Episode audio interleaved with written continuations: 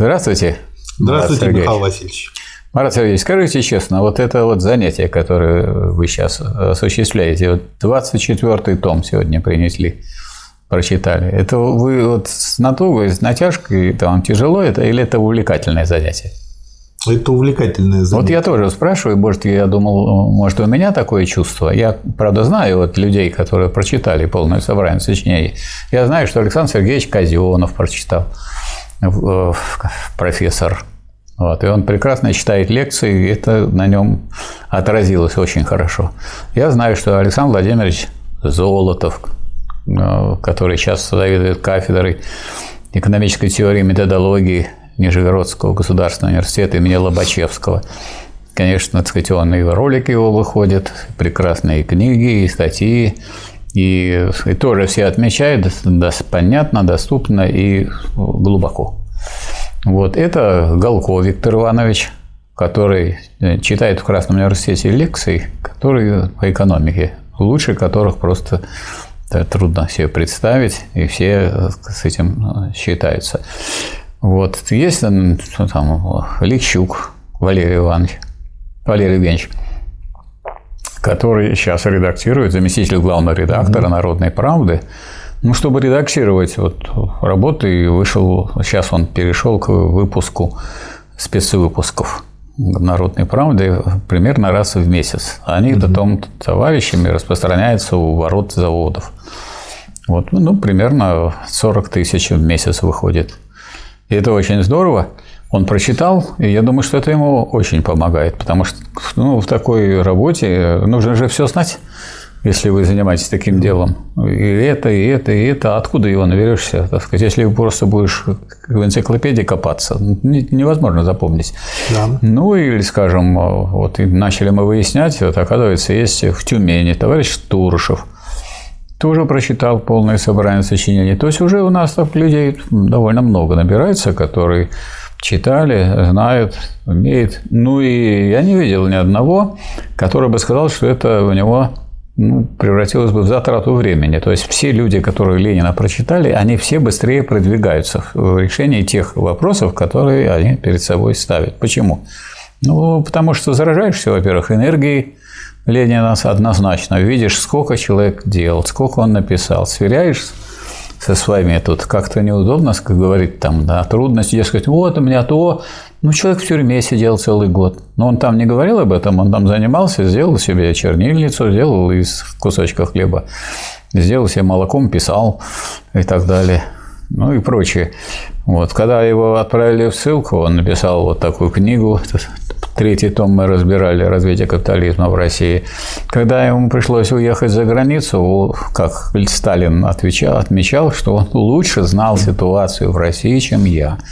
Несмотря на то, что Сталин тут сидел, потому что Ленин, конечно, источников было много, он собирал тщательно и сверял.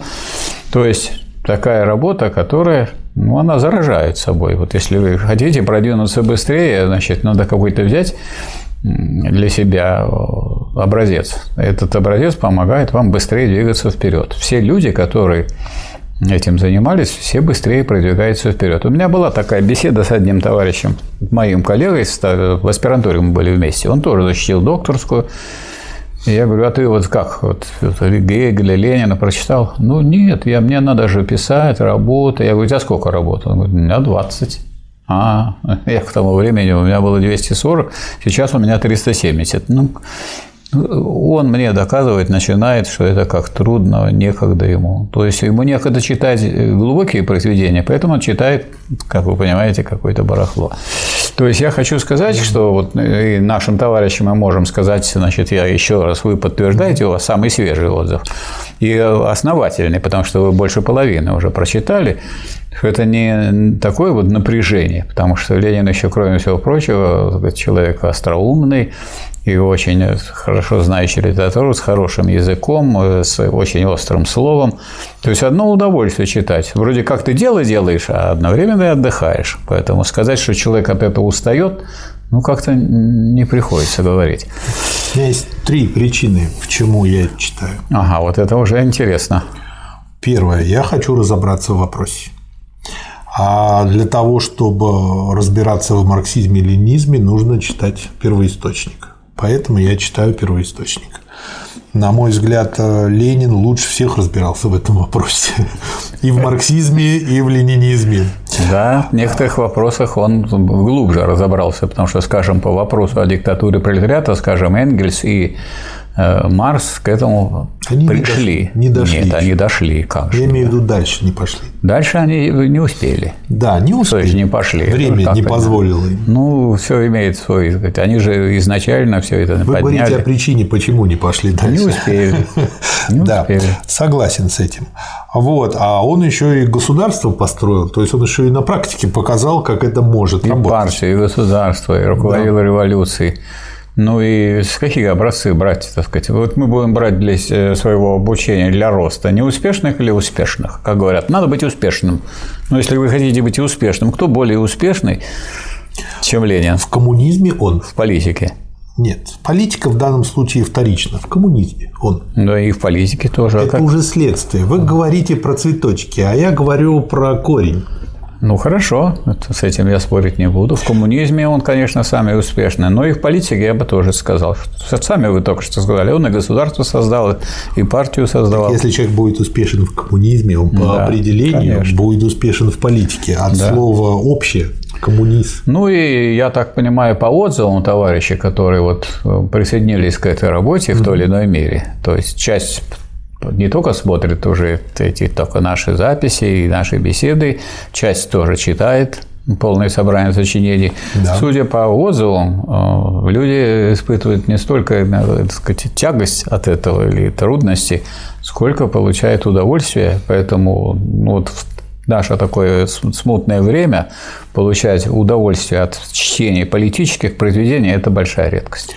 Да. Вторая причина. У меня была иллюзия, ну, я уже с несколькими иллюзиями расстался, и одна из очень таких серьезных иллюзий было такое ощущение, что люди раньше были другие. В том плане, что они лучше понимали все моменты, связанные с капитализмом, а, с эксплуатацией. Почему? Потому что понимали это на собственной шкуре. Шкура их хорошо понимала. И поэтому им не нужно было объяснять, что 2 плюс 2 – 4. Они это каждый день наблюдали. Сейчас, поскольку люди объективно живут лучше, чем пролетариат жил в 905, например, 910 году, э, для них, э, для особенно нынешней молодежи, так же, как про войну. Они это понимают умом, а не сердцем, не душой. Вот. И у меня была вот э, такая иллюзия, что люди были лучше, а тут я смотрю, нет, люди такие же были. И были такие же балбесы, были такие же зануды, бюрократы. В общем, весь тот спектр, который сейчас присутствует, да. он же был и тогда. Да. То есть ему абсолютно не было легче. А, и получается, что я лишился очень важного оправдания для себя, а почему я, собственно говоря, ничего не делал. То есть, как бы вот бац, и это оправдание растворилось. И я понял, что это просто мои личные глюки и самомнение. Такое себялюбие, гордыня, там, ну, такая гремучая смесь всего этого. Это вторая причина. А, для того, чтобы избавляться от иллюзий. Потому что это только одна из иллюзий, от которой я избавился. И э, есть еще э, третья причина, почему я это читаю. Я воспринимаю э, Ленина, вот то, что он очень часто здесь пишет, иногда практически как методическое пособие. Здесь можно найти, как построить партию, здесь можно найти, как провести съезд, и э, понимаешь, что съезд – это там 5%, 95% – это работа до съезда, да. и как ее надо организовать.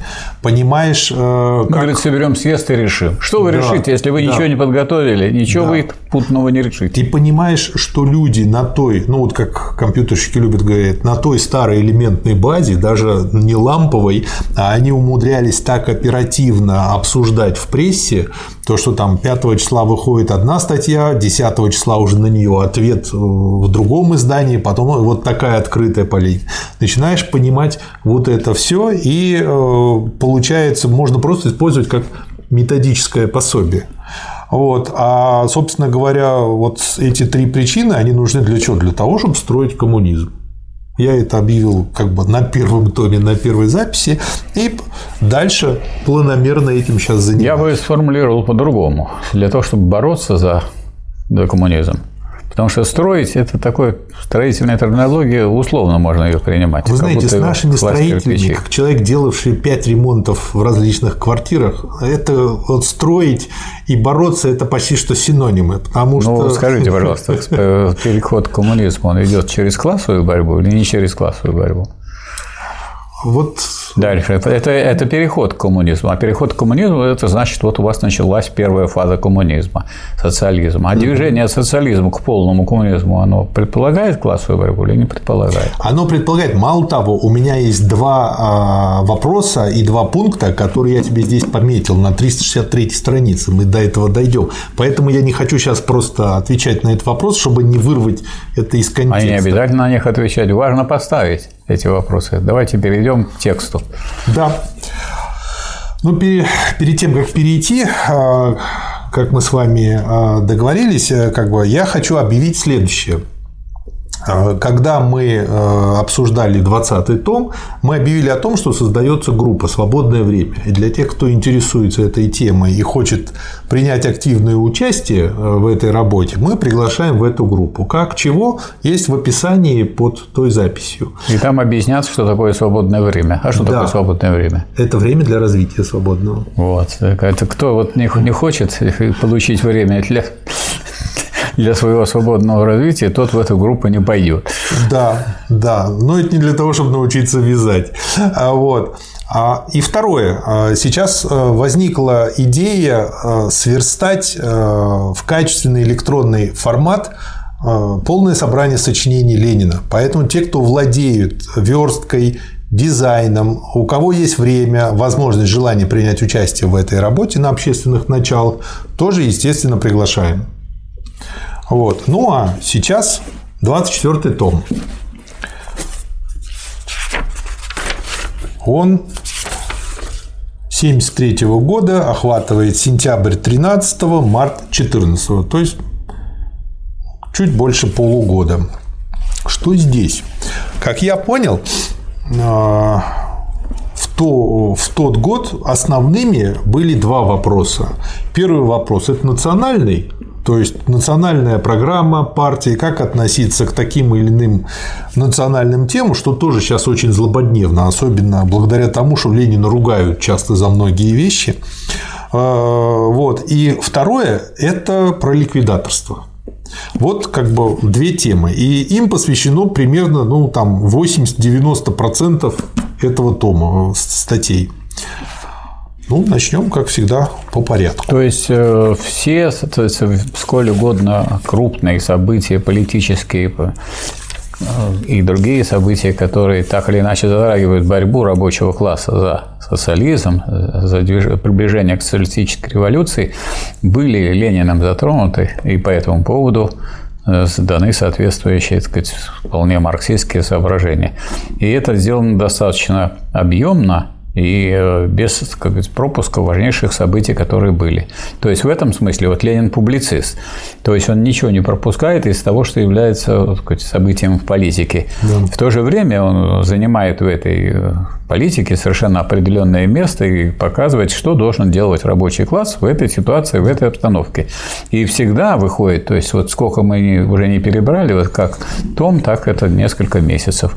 То есть ни один крупный вопрос не проходит мимо внимания Владимира Ильича Ленина, чтобы он не э, дал, так сказать, освещение такое, которое было бы понятно тем, кто продолжает борьбу за социалистическую революцию. Да, и э, ну, как бы можно еще сказать, что читая, по сути дела, читаешь первоисточник по истории своей страны вот, да. того периода, по э, политической обстановке в мире, про э, историю КПСС, про историю других партий э, коммунистических в других странах. Тут очень много. И изучаешь диалектику развития да.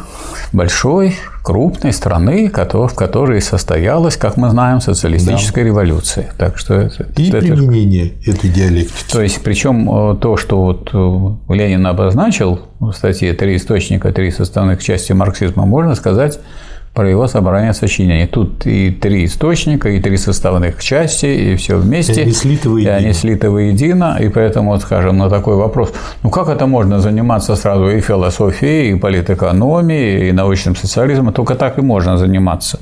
Философия, оторванная от вот этих вопросов, она не вполне материалистическая. Вот политэкономия – это основа, если на ней ничего не основано, то она никакая не основа. А научный социализм без политэкономии и философии вырождается, так сказать, плохой научный коммунизм, который ну, да. начинает выдумывать всякие развитые социализмы и да. прочие глупости. Ну, это возьмешь живого кролика, порежешь на три части, да. можно только съесть.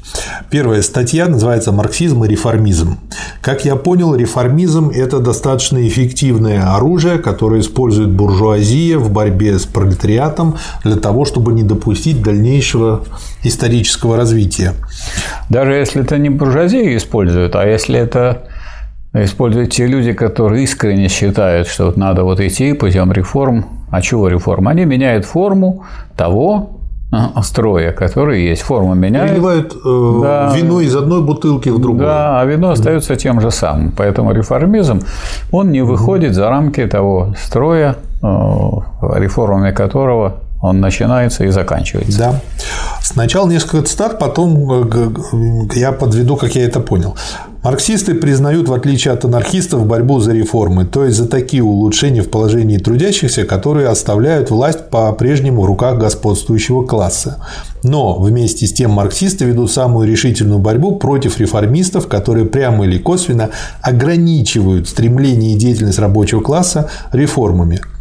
То есть а, марксисты за реформы. Но это всего лишь первый шаг. Э, буржуазия согласна на первый шаг, а дальше идти не хочет, а марксисты говорят о том, что нужно еще и второй, и третий, и дальше шагать, и поэтому реформизмом называется э, в марксизме э, сведение борьбы революционной только, только к реформам без, в рамках существующего строя. Да, без изменения да. характера общественно-политического строя. Да, поэтому реформизм, даже тогда, когда он вполне искренен, превращается на деле в орудие буржуазного развращения и обессиления рабочих. Опыт всех стран показывает, что доверяясь реформистам, рабочие всегда оказываются одураченными. Ну, опять же, если связаться с современным днем, по-моему, это очевидно. Как бы начали делать реформы, перестраиваться и доперестраивались, одурачили нас. Вот. Реформисты есть во всех странах, ибо везде буржуазия старается так или иначе развратить рабочих и сделать их довольными рабами, отказывающимися от мысли об уничтожении рабства. В России реформисты – это ликвидаторы, которые отказываются от нашего прошлого, чтобы усыпить рабочих мечтами о новой, открытой, легальной партии. Марксисты не только не отстают, а напротив идут явно впереди в деле практического использования реформ и борьбы за реформы. Ну и, наконец, не надо забывать, кроме того, что в России реформизм проявляется еще в особой форме. Именно в виде отождествления коренных условий политической обстановки современной России и современной Европы. То есть по схеме, как в Европе. Медленным шагом, робким зигзагом, марш-марш вперед – рабочий народ. То есть просто берем и в тупую копируем. Раз в Европе так, то и у нас так. А Европа действует в соответствии с тем, чтобы не беспокоить правящий класс сильно. Да, ну, кстати говоря, мне недавно, вот пару дней назад прислали видео. Одна знакомая пошла в книжный магазин купить для трех или четырехлетнего ребенка своего книжку про принца, как он спасает принцессу. Книжка в основном в картинках. Начинается там хорошо. Принц скачет на коне, доскакал до дракона, начал с ним биться.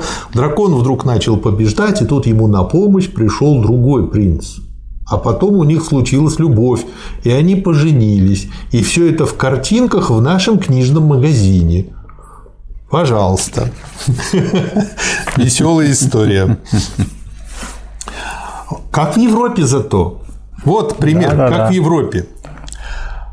Следующая статья очень злободневная, очень хорошая, как всегда. Называется «Как епископ Никон защищает украинцев?» Вопросительный знак. И тут как-то вот Ленина часто обвиняют современные, значит, либеральные деятели телевидения в том, что он создал современную Украину.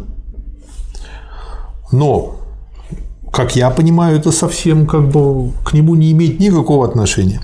Киевская мысль сообщает, Киевская мысль – это издание, что епископ Никон, член Государственной Думы, правый, подписался, подписал первым законопроект об украинской школе и обществах, вносимый в Государственную Думу. Содержание законопроекта – разрешить преподавание в начальных школах на украинском языке, назначать учащими украинцев, ввести преподавание украинского языка и историю Украины, не преследовать украинских обществ и не закрывать их в порядке административного усмотрения, часто голову произвола. Таким образом, товарищу Пуришкевича по партии епископу Никону не нравится в некоторых случаях произвол. Дальше цитата э, не из Ленина. Украинский народ не ищет какой-то пресловутой автономии, восстановления Сечи Запорожской. Украинцы не сепаратисты, украинцы не инородцы, они свои, они наши родные братья, а потому-то их и не должно ограничивать в языке и национальном культурном развитии, иначе мы сами приравниваем их, своих братьев, к евреям, полякам, грузинам и других, действительно инородцам. То есть, как бы гениальная вещь, как бы взять и за счет других как бы обделать третьих. Вот, то есть эти наши, а вот те, те не наши. И вот так вот сеять рознь. И народцы, да. Да. Говоря прямее и проще, это уже дальше Ленин, еврея и других мы согласны давить, как и народца, если нам сделают уступки. Знакомая картина защиты в кавычках национальной культуры всеми буржуазными националистами от черносотенных до либеральных и даже до буржуазно-демократических. Епископ Никин, Никон знать ничего не хочет о том, что нельзя защитить от угнетения украинцев, не защищая от всякого угнетения все без исключения народы, не изгоняя абсолютно из государственной жизни понятия инородца, не отстаивая полного равноправия всех националистов национальностей. Нельзя защищать никого от национального гнета, не проводя последовательно самой широкой местной и областной автономии и принципа решения всех государственных вопросов волю большинства населения, то есть принципа последовательного демократизма. И э, я тут вспомнил, что Кравчук, он, в общем-то, был партийный лидер украинский. И я э, слушал его много, он жуткий националист. И мало того, я знаю, что уже, э, по крайней мере, в 70-е годы у меня папа украинец из-под Полтавы, и тетка под Харьковом до сих пор живет. И я знаю, как, в общем, там народ уже был в кавычках образован по этому вопросу. А образован он был как раз-таки вот, видимо, из этого источника. Видимо, вот эти уже просто взяли вверх. Так что не Ленин создал Украину, не Ленин как бы спровоцировал ее отделение. Это спровоцировали кадеты и октябристы. Вот те, кто тогда все это и затеял. Следующий материал. Цивилизованное варварство. Вообще, э... Название диалектическое. Да. Обычно это рассматривают да. как противоположность. Есть что-то цивилизованное, а есть варварство. Да. А, после статьи я скажу, какая у меня аналогия возникла в голове. Англия боится нашествия, восклицательный знак. Туннель, идет обсуждение туннеля под Ла-Маншем. Его уже технически можно было прорыть и построить тогда. Англия была против. Туннель, изволите видеть, облегчит в случае чего? Неприятельским войскам вторжение в Англию. Это вот, как? Вот не знаю. То есть вот просто начнешь думать, вот захочешь войско в этот туннель засунуть, ну пойдут там люди пешком эти 30 или 40 километров в темноте, и как их легко там остановить? Там те же 300 спартанцев известная история. И поэтому военные авторитеты в Англии уже не первый раз проваливают план прорытия туннеля. Читаешь об этом и удивляешься сумасшествию и ослеплению цивилизованных народов. Куда ни кинь, на каждом шагу встречаешь задачи, которые человечество вполне в состоянии разрешить немедленно – Что мешает? Мешает капитализм. Он накопил груды богатства и сделал людей рабами этого богатства. Он разрешил сложнейшие вопросы техники и застопорил проведение в жизнь технических улучшений из-за нищеты и темноты миллионов населения, из-за тупой скаредности горстки миллионеров. Цивилизация, свобода и богатство при капитализме вызывают мысль об обожравшемся богаче, который гниет заживо и не дает жить тому, что молодо. Но молодой растет и возьмет верх, несмотря ни на что. В чем злободневность? Ковид. Я посмотрел официальную статистику по ковиду на сайте государственном. И после этого я посмотрел статистику смертей за 2019 год первое полугодие и за 2020 год за первое полугодие. Так вот, на 2, почти на 27% смертность выше в первом полугодии, чем в первом полугодии 2019 года. А потом приписочка внизу на той же странице. Из них от ковида на 1,6%. О чем это говорит? О том, что прирост смертности в 25,4% не от ковида. Это во-первых. Как можно это объяснить? Там это никак не объясняется. Я объясняю очень просто. Закрыты все госучреждения. Все другие болячки не вылечить. Вот моя мама все лето так толком и не прошла ни обследование, которое каждый год проходит пожилой человек. И люди просто помирают от этого, от других болезней. Это первое. Вот. А э, второе, собственно говоря, 1,6% это на уровне плюс-минус 2% погрешности. То есть это говорит, что ни о чем. То есть вот такая же манипуляция капиталистическая, олигархическая обществом, как с тоннелем под Ла-Маншем в начале 20 века, то же самое сейчас и с ковидом. Не в том плане, что это безопасная болезнь. Опасная, да. Есть у гриппа опасное осложнение, это надо лечить и прочее. Но то, что они этим жупелом пользуются для того, чтобы манипулировать, вот как медведь, который какая муху убил. Какая классовая борьба? Сейчас же ковид. Да, да. Какое повышение, какое повышение причина. зарплаты? Вы чего? Ну, как улучшение коллектив, коллективный договор, который улучшает жизнь трудящихся? Вы о чем? Сейчас ковид. Михаил Васильевич, давайте размышлять да. диалектически. Смотрите, ведь зато теперь можно в кепке, перчатках, маске на всю голову, лучше вообще с прорезями для глаз – зайти куда угодно. Так уже было. Сделать что уже угодно. Уже было. Нет, но это можно сделать и более грамотно. Ограбление было. Ограбление было. Ну, но это плохо подготовился человек.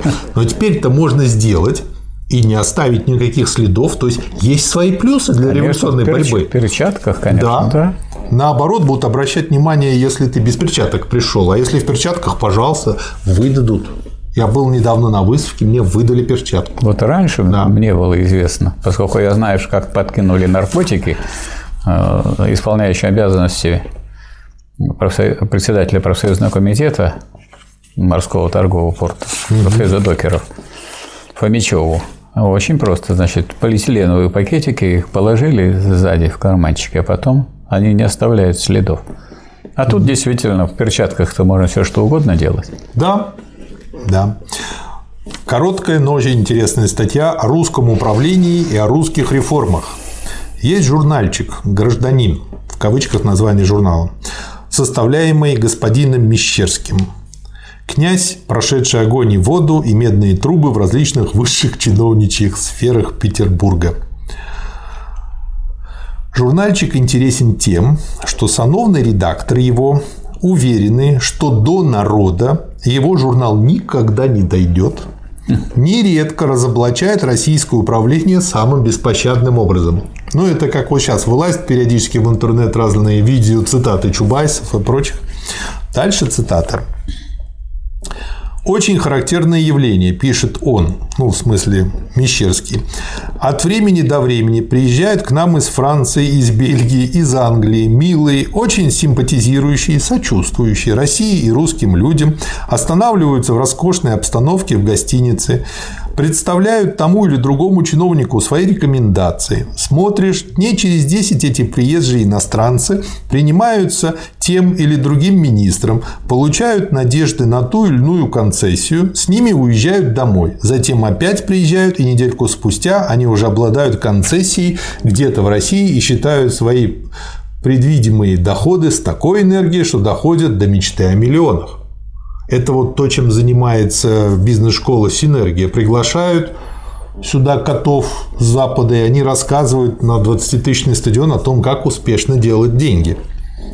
Когда наши народники воюют и воюют справедливо против этих безобразных и бесстыдных проделок. Они считают это нередко войной с капитализмом. Их ошибка ясна. Они воюют на деле за демократизацию капитализма. То есть, это первая была цитата из этого князя и гражданина, а вот то, что я сейчас второй прочел, это уже комментарий Ленина. То есть, как бы точно так же не нужно попадаться на эту удочку и начинать с этим воевать. Потому что это не война за социализм. И опять же, это как сейчас, очень злободневно. Точно так же, как никакое отрицание не показывает, куда вы пойдете. Если я буду вам рассказывать, куда я не пойду, вы никогда не уйдете уже с этого места, потому что я никогда не закончу. Поэтому надо говорить, куда я пойду, и тогда это будет всеобщее отрицание всех остальных направлений. Да. Следующая статья достаточно большая и, на мой взгляд, одна из основных этого тома. А, называется она «Как Вера Засулич убивает ликвидаторство». А Вера Засулич – это одна из основательниц группы освобождения труда. И, по сути дела, как бы человек как бы очень высокого уважаемый. полета и уважаемый. Но, с другой стороны, на ее примере можно проследить вот то, что и Ленин говорил, то, что вы многократно говорите по поводу того, как а, очень часто интеллигенты съезжают с пролетарской позиции и как бы Имеющие заслуги. Даже имеющие заслуги. То есть, получается, нужно всегда мозги держать включенными. Первая цитата. «Прежде всего, Вера Засулич, подобно всем ликвидаторам, старается хулить партию, но откровенность автора разоблачает его с поразительной ясностью. Российская социал-демократическая рабочая партия, читаем у Веры Засулич, это подпольная, основанная на втором съезде тотчас разделившаяся организация интеллигентов для пропаганды и агитации среди рабочих. То есть, как бы вот уже эта фраза, особенно когда читаешь о массовом бегстве интеллигенции из партии, ну, и дальше Ленин показывает, что ну, это либо ошибка, либо неправда, либо неточность, либо вообще какая-то непонятная Ну, если это безграмотный человек какой-нибудь да. говорил, а это один из основателей, можно сказать, течения марксистского, да, Вера да. Засулич, поэтому ей это не простительно. Да, то есть человеку такого уровня совершать такие ляпы, это все равно, что выйдет по вороте и начнет петь как Галкин. Вот. Галкину можно петь как Галкин, Конечно. а повороте нельзя. Заявлять публично, дальше цитата, трудно сказать, помогала или мешала организация работе, цитат заканчивается, значит не только допустить величайшую вопиющую историческую неправду, это значит отречься от партии.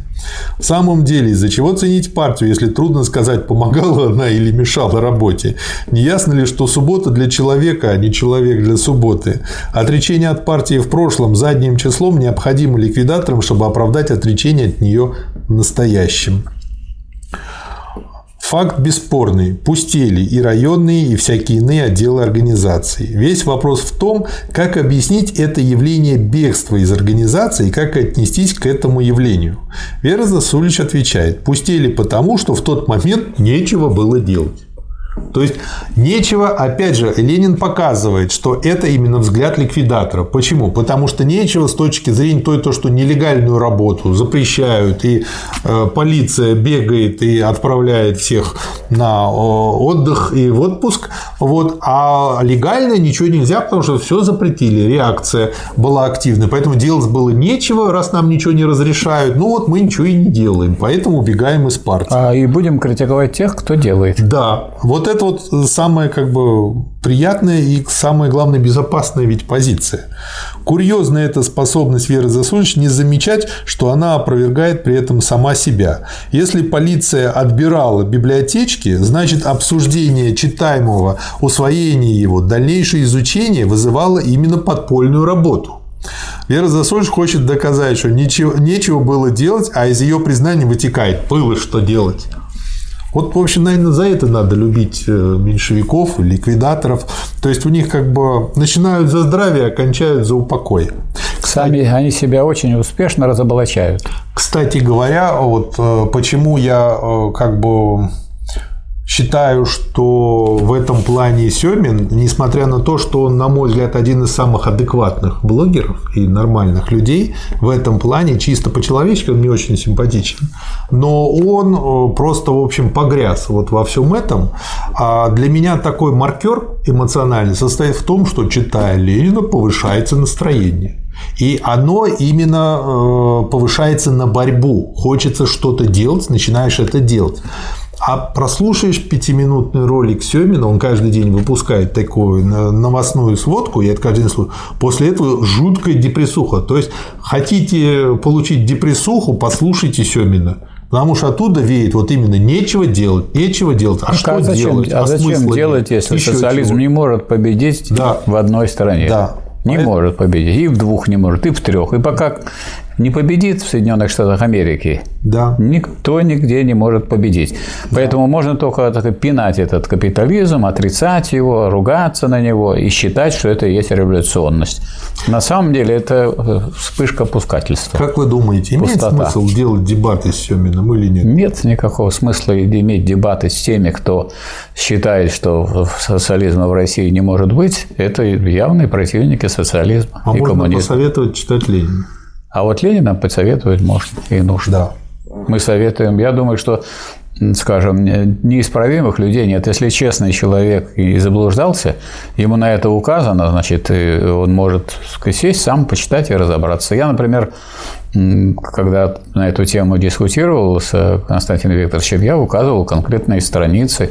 Ну, надо же тогда, если вы считаете, это надо опровергнуть, что это устарело, это неверно. Ну, тогда это берется произведение, объясняется, доказывается, а после этого выпускается даже не просто ролик, а выпускается, ну, сказать, какая-то статья на эту тему, по ну, крайней да, мере, где можно работа, какая-то работа, чтобы ее можно было почитать. Ну, так же, так же нельзя походя такие вещи говорить. Это говорит о том, что это низкий уровень вообще политический выступления по таким вопросам. Походя такие вопросы не решаются. Да. У Сталина надо было посмотреть по поводу победы социализма в одной стране. Почему за 10 лет прошли столько, сколько другие страны. Надо было вспомнить, что вот когда кризис был 29, угу. в 29 году, в это время темпы роста были больше 20 в Советской России и 20. И обсуждался вопрос, что вот должны были 44%, а сделали меньше. Это плохо. Но первую да. пятилетку, э, пятилетку сделали за 4 года. То есть потрясающие успехи. Везде, так сказать, вся, весь капиталистический мир был, так сказать, лежал, можно сказать. Э, я погружался на дно, а советская Россия шла вперед. А знаете, какой был? Э, то, И что... кто спас вообще мир от фашизма? Советская Россия, социалистическая. А больше никто и не мог спасти. И никто спасти, мог спасти, спасти, спас социализм. И вот теперь, да. и вот теперь говорит, а не надо было... не было. Ну, разве не было? А не надо было браться за оружие. Это из той же оперы все. Да. Это что такое? Это, это, это меньшевизм. Баранам браться за оружие не надо. Да. Это тогда будет неудобно их есть. Да. Печально, это печально, потому это что печально, когда да. сказать, надеешься на то, что это вот появился такой яркий, способный, вроде умный, толковый человек, и вдруг он съехал на эту косую дорожку. Это очень печально. Я думаю, это вот именно а, как бы этим как бы грешат все люди, которые э, чему учились везде и как-нибудь, когда-нибудь. Да. Вот, но во-первых, забываешь, и нужно постоянно обновлять. Так же, как язык. Если ты да. им не пользуешься, ты его забываешь. То же самое и здесь кажется, что ты вспомнил правильно, а читаешь первоисточник, есть ошибка. Поэтому надо всегда сверяться с первоисточником. Ну, ну как, если я, скажем, э, нахожусь в положении человека, который должен, так сказать, излагать теорию, политику, задачи, ну, надо тогда, соответственно, овладеть всем этим делом. Ну, для этого же надо очень много времени потратить. Вот это вот. не потратить. Это, это обогатиться надо в течение этого времени. Это вот. не трата времени. Вот у меня такое ощущение, что... Это жизнь свою сейчас человек, люди растрачивают попусту, если они не обогащают свою память знанием всех тех богатств, которые выработал человечество. В области да. политической изучение Ленина и Сталина – это обогащение своих своей памяти богатствами, которыми никто больше не обладает. И не просто богатствами, а оружием и оружием теоретическим, а да. не может быть победоносной практики без соответствующей теории. Да, я думаю, мешает как бы эмоция такая. Вот есть слово «жалость», и это слово плохое тем, то, что в нем есть жало. Они сами себя жалят и как бы сами э, подначивают э, собственную ипохондрию. А, и это мешает. Я думаю, вот именно что-то эмоциональное, живущее, негативное мешает да. им начать. Ну вот что сразу наблюдается у Ленина? Вот вы можете это подтвердить, как дочитавший до 24 Настроение повышает. Настроение какое у Ленина? На победу. Да. Причем вот у Ленина есть такая фраза парадоксальная, диалектическая. Большевики никогда не боялись оставаться в меньшинстве. Ну как вот Ленин был же в меньшинстве. Да. Он же был, его сажали в тюрьму, его, так сказать, отправили в ссылку. Потом он вынужден был ехать за границу. Потом, значит, не сразу получилось э, преодолеть э, сопротивление э, меньшевиков, создать все-таки мощную партию и так далее. Когда избирали учредительное собрание, кто получил первое место? Но не большевики. Да, но вот, не большевики. кстати говоря, это интересно. Почему даже оставаясь в меньшинстве, они назывались большевиками? Потому что они выражали интересы громадного большинства народа. И Поэтому вопрос не в том, за что кто проголосовал. А Ленин говорит, что никогда не проголосует при буржуазном строе, при господстве во всем, в печати, так сказать, в средствах угу. информации других, у кого э, издательство, у кого да. бумага да. и так далее. Как вы собираетесь при этом, при этом э, завоевать большинство народа? Мы тоже считаем, что для того, чтобы управлять Россией, надо завоевать большинство народа. Но что для этого надо сделать? А для этого надо взять государственную власть и с помощью этой государственной власти привлечь на свою сторону большинство народа, дать землю крестьянам, дать фабрики рабочим, так э, увеличить сказать, э, сразу заработную плату, сократить рабочий день, и тогда на вашей стороне будет большинство народа. А вы хотите, так сказать, при господстве говорит, буржуазного строя, буржуазной власти, чтобы у вас было большинство народа. Это немыслимо, такого не может быть. Дальше. Вера Засулич повторяет слова ликвидаторов, не зная дела. Что было трудно, труднее, чем прежде, в описываемое время, это бесспорно.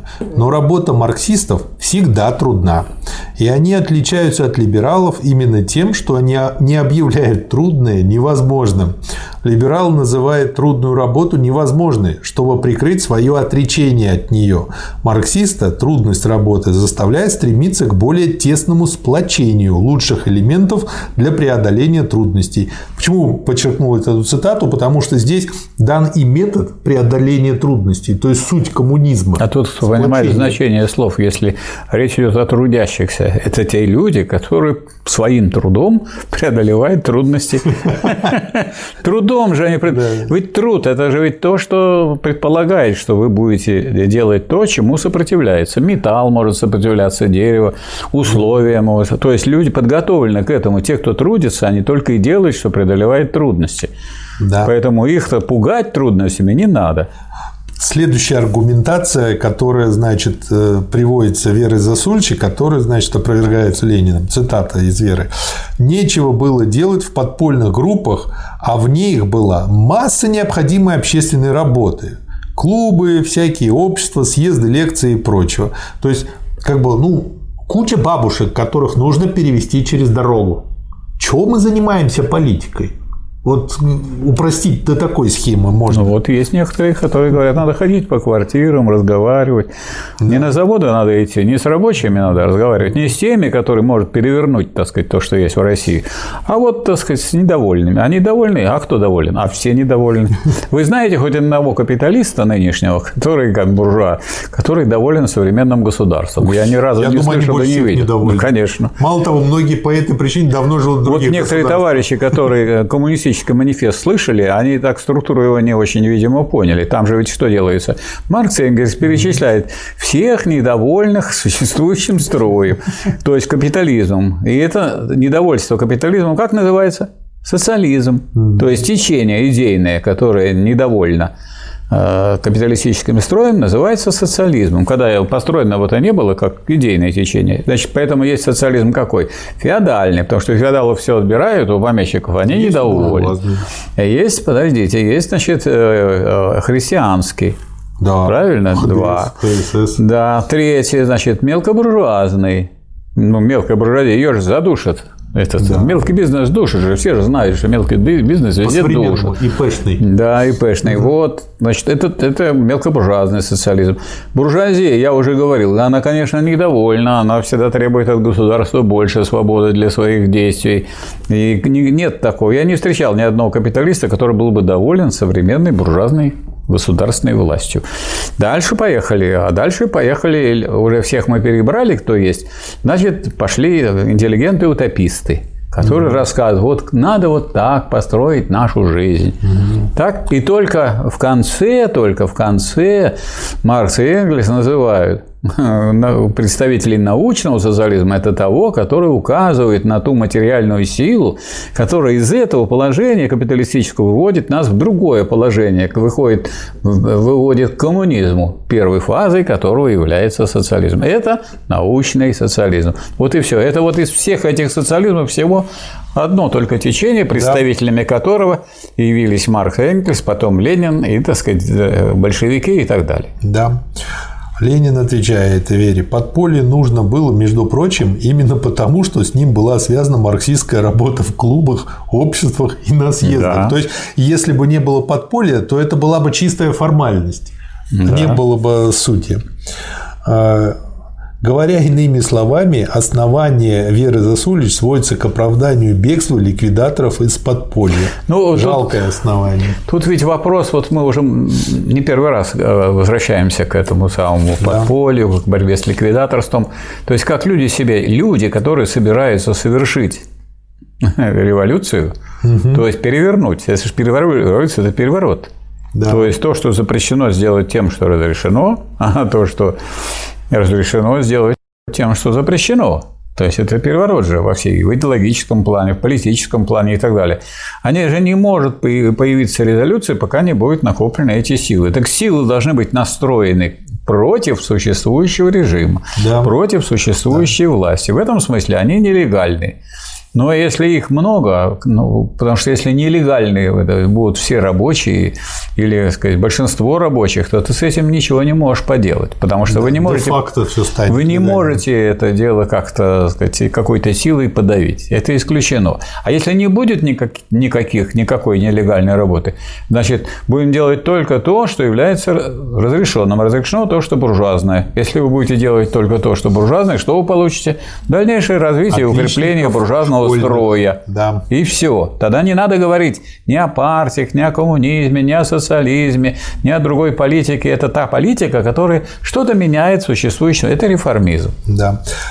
А, Бегство из подполья могло быть у отдельных лиц результатом усталости и надломленности. Да. Таких лиц можно только пожалеть. Им должно подать помощь, поскольку пройдет их надлом и проявится у них снова тяга от обывальщины, от либералов и от либеральной рабочей политики к рабочему подполью.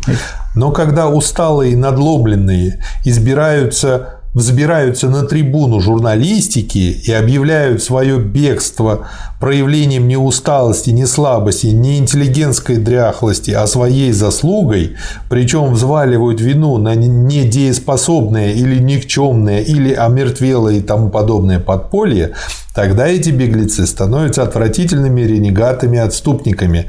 Тогда эти беглецы становятся худшими советчиками и постольку опасными врагами рабочего движения. Это вот, кстати, вот к тому, о чем мы Да. Мне, минут назад вспоминается, говорили. тут- мне да. вспоминается такой анекдот, который был в Горбачевское время, когда Горбачев воевал против э, вин, против вина, Ой. виноделия. Да. Значит, анекдот был такой: стук в дверь,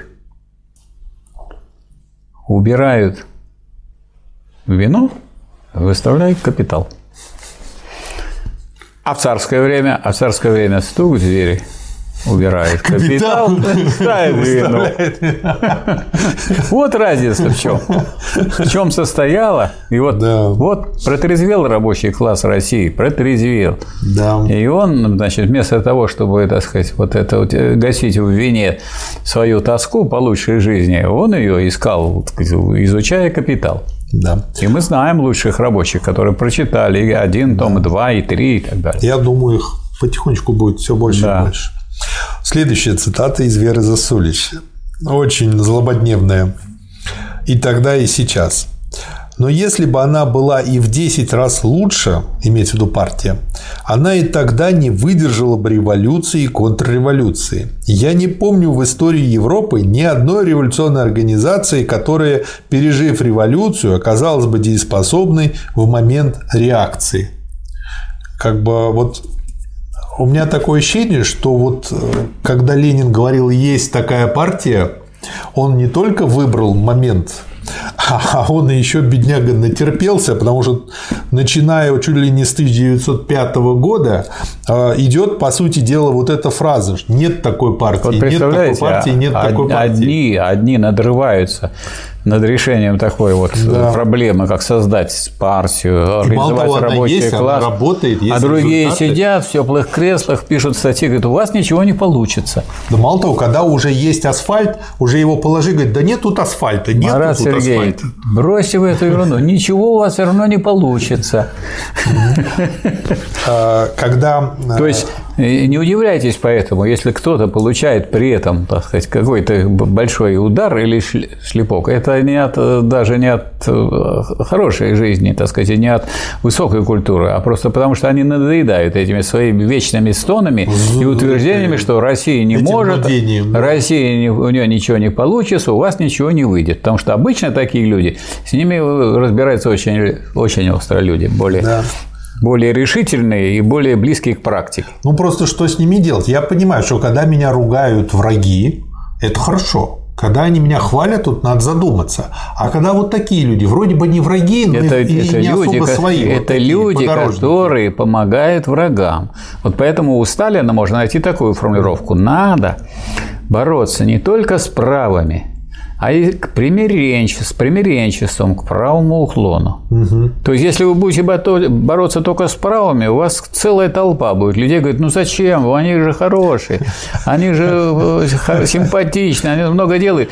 Так вот, надо, чтобы победить правый уклон, то есть буржуазный уклон в партии, нужно бороться с примиренцами к правому уклону. Вот кто скрывающиеся, так сказать, представители этого правого уклона, они маскируются под добрых людей. Значит, как можно доказать съедобность пудинга? Только съев его. Вот Ленин так и сделал по поводу партии. Доказательство, что партия есть. Нужно предъявить партию, результаты. В отличие от Европы конца 18 и первой половины 19 века, Россия именно дала пример страны, в которой старая организация доказала свою жизненность и свою дееспособность. Эта организация сохранилась и во времена реакции, несмотря на отпадение ликвидаторов и тьмы обывателей. Эта организация, сохраняя свой коренной тип, умела приспособлять свою форму к изменившимся условиям, умела видоизменять эту форму соответственно требованиям момента, знаменующего еще шаг по пути превращения в буржуазную монархию. То есть, правильно я понимаю, что ликвидаторы партию, партии считают форму, а не содержание. Вот в чем может отличие такое диалектическое. Ликвидаторы – эти люди, которые не могут выступить прямо, нет, не только, они не могут выступить прямо против рабочего класса, против э, создания ему своей головы, потому что голова рабочего класса – это политическая партия. Они, они что делают? Они говорят очень важную задачу, выгодную буржуазии решают. У вас ничего не выйдет, у вас ничего не получится. Вот, не надо это делать. Это плохо и так далее. То есть вместо того, чтобы разворачивать эту борьбу классовую за освобождение от капиталистического рабства, они уговаривают борющийся класс, который поднимается, чтобы он не боролся. Это вот попы своего рода политические, которые оглупляют попы. людей. Да. Хорошая Да. фраза. Дальше, значит, дискуссия по Если вас поводу- ударили, Марат Сергеевич, по правой щеке, подставьте левую щеку. Вот что они делают. Да, про то, что организация необходима для А вы задумали нелегально ударить меня теперь по правой щеке, а может и по левой сразу. Я, я никогда и первый раз щеку не подставлял. Я просто видел, если как бы человек готов драк, к драке, лучше подраться.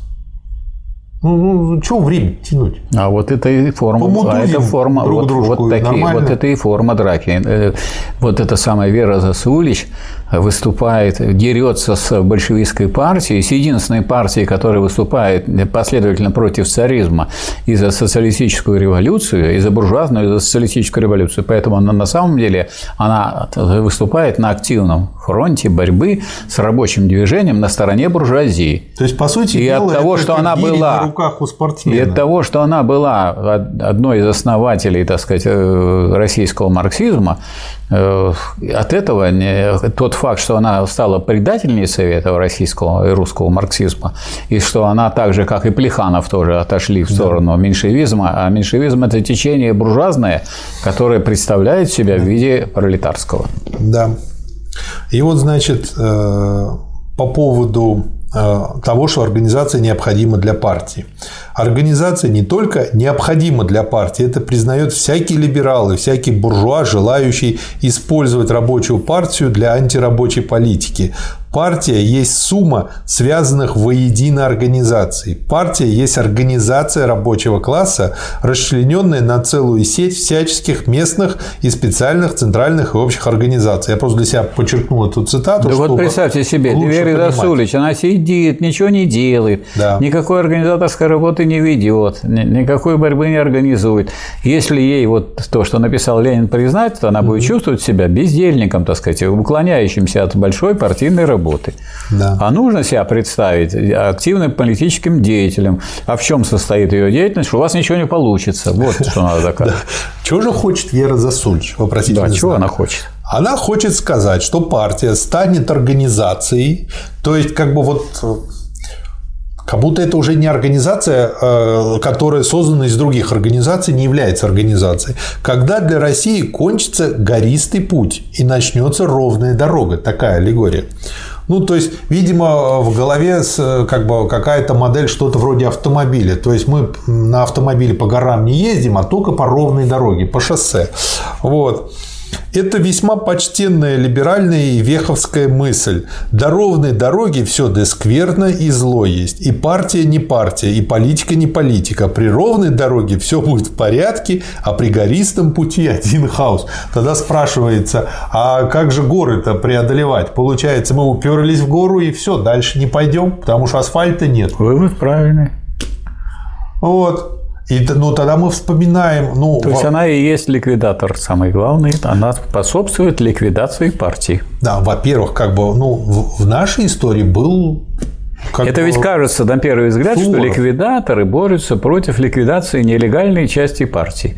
Но если от, от партии отрезать самую ее, так сказать, боевую часть, самую решительную, самую организованную, или, по крайней мере, Таких, отрезать, отрезать не, не, не людей, а отрезать в деятельности каждого человека, который сейчас действует и то, что разрешает, так сказать, буржуазный закон, и то, что буржуазный закон разрешает, он как бы эти люди, которые делают то, что не разрешает буржуазный закон, они уже переходят эту буржуазную законность, они ее уже отрицают в своей деятельности. Да. И если они не смогут ее отрицать вот э, поодиночке, они не смогут отрицать ее всей массой, и не будет никогда революции. Да. Поэтому вот люди, которые выступают вот с ликвидаторских позиций, они очень важную так сказать, заслугу имеют в отношении буржуазии, они ей помогают. Да. Так объективно и они при делают. этом, ведь наверняка же Вера Засульевич гордилась Суворовым и его переходом через Альпы, когда не просто через Альпы перешли, а еще и пушки перетащили со скотом. Не знаю, гордилась она, вряд ли она гордилась. Нет, ну ладно, но, наверное, тогда она с уважением относилась к Ганнибалу, который через те же Альпы, пардон, слонов перетащил где его никто не ждал. То есть вот есть два таких да. примера в истории. Вот. И как бы они же не по ровной дороге их тащили. Вот. В общем, смешно очень получается. Дальше цитата а, из Веры. «У нас есть широкий слой рабочих, который с полным правом занял бы место в любой социалистической партии Запада. Правда, зачем, непонятно. В этом быстро растущем слое, которому, чтобы образовать партию, недостает лишь возможности формального вступления в нее. Все силы, и как бы ни называли мы его, мы будем и думать, и говорить о нем, как о партии. Итак, когда спорят о ликвидировании партии, надо знать, что ликвидаторы нечто иное разумеют под партией. Что же они разумеют под партией? Оказывается, широкий слой рабочих. которому, чтобы образовать партию, восклицательный знак, не достает лишь возможности формального вступления в нее. То есть, так сказать, вот мы вспоминаем дискуссии по поводу первого параграфа да. устава партии, который сначала не прошел на втором съезде, а потом большевики все-таки его в итоге э, да. закрепили, провели, этим руководствовались, что не, не просто достаточно, чтобы человек изредка чем-то помогал партии, а чтобы он был в одной из организаций. То есть она идет прямо против одного из главных принципов построения партии рабочего класса, что это был, должна быть организация из организации состоящая и приучающая действовать организованно по общему решению. Да. И только такая партия может что-то изменить в обществе. А те, которые изредка помогают, а потом они разбегаются в случае некоторой угрозы, Такая партия никогда взять власть не может.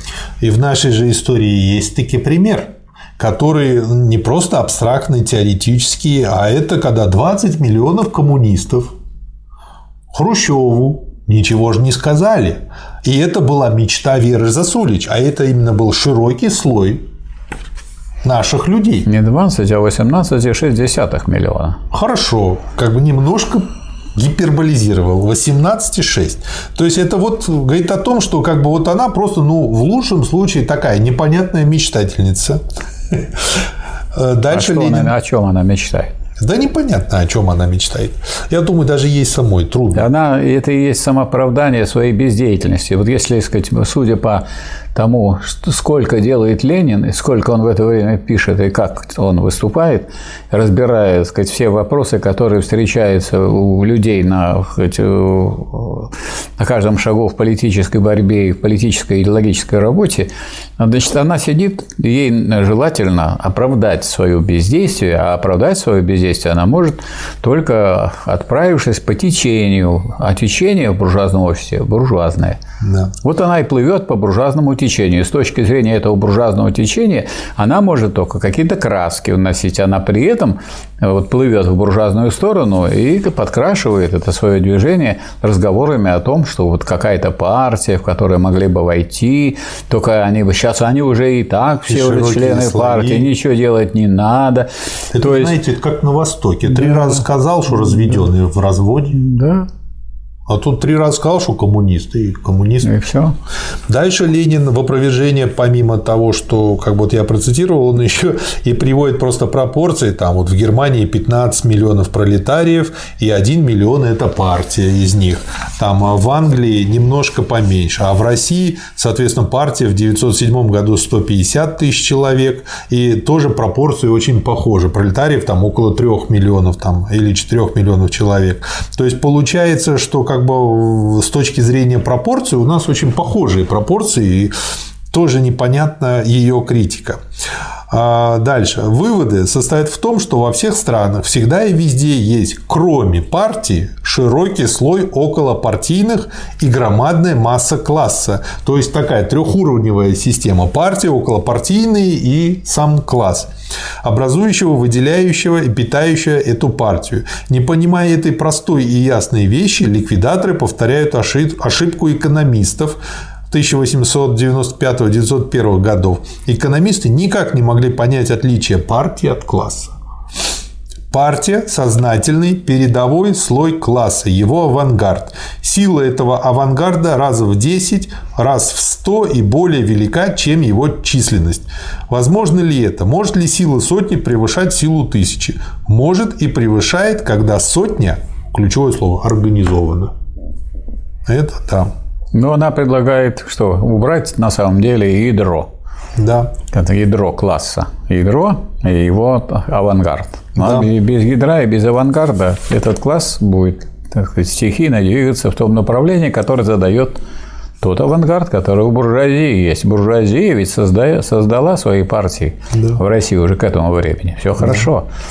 Поэтому есть у нее авангард. И она этот не путает авангард со всем классом буржуазии. Не вся буржуазия участвует Очень в этой политической борьбе. Да. И вот э, Вера Засулич вполне может быть записана в этот буржуазный авангард. Да. Только у него другая задача. Часть этого буржуазного авангарда перекрашивается или изображает себя угу. сторонницей рабочего класса и зовет рабочего класса куда? Туда, куда козлы зовут баранов на мельницу, то есть да. на, на, на мясорубку. На мясорубку. Да чтобы их... Ну, вы знаете, я думаю, многих людей бы это устроило. Почему? Потому что если так посмотреть, то как бы у овец, в общем-то, вся жизнь хороша, кроме одного момента. Может, она могла бы быть и дольше, но с другой стороны, если бы они были бы дикими, может быть, их как бы волки бы ели бы еще больше.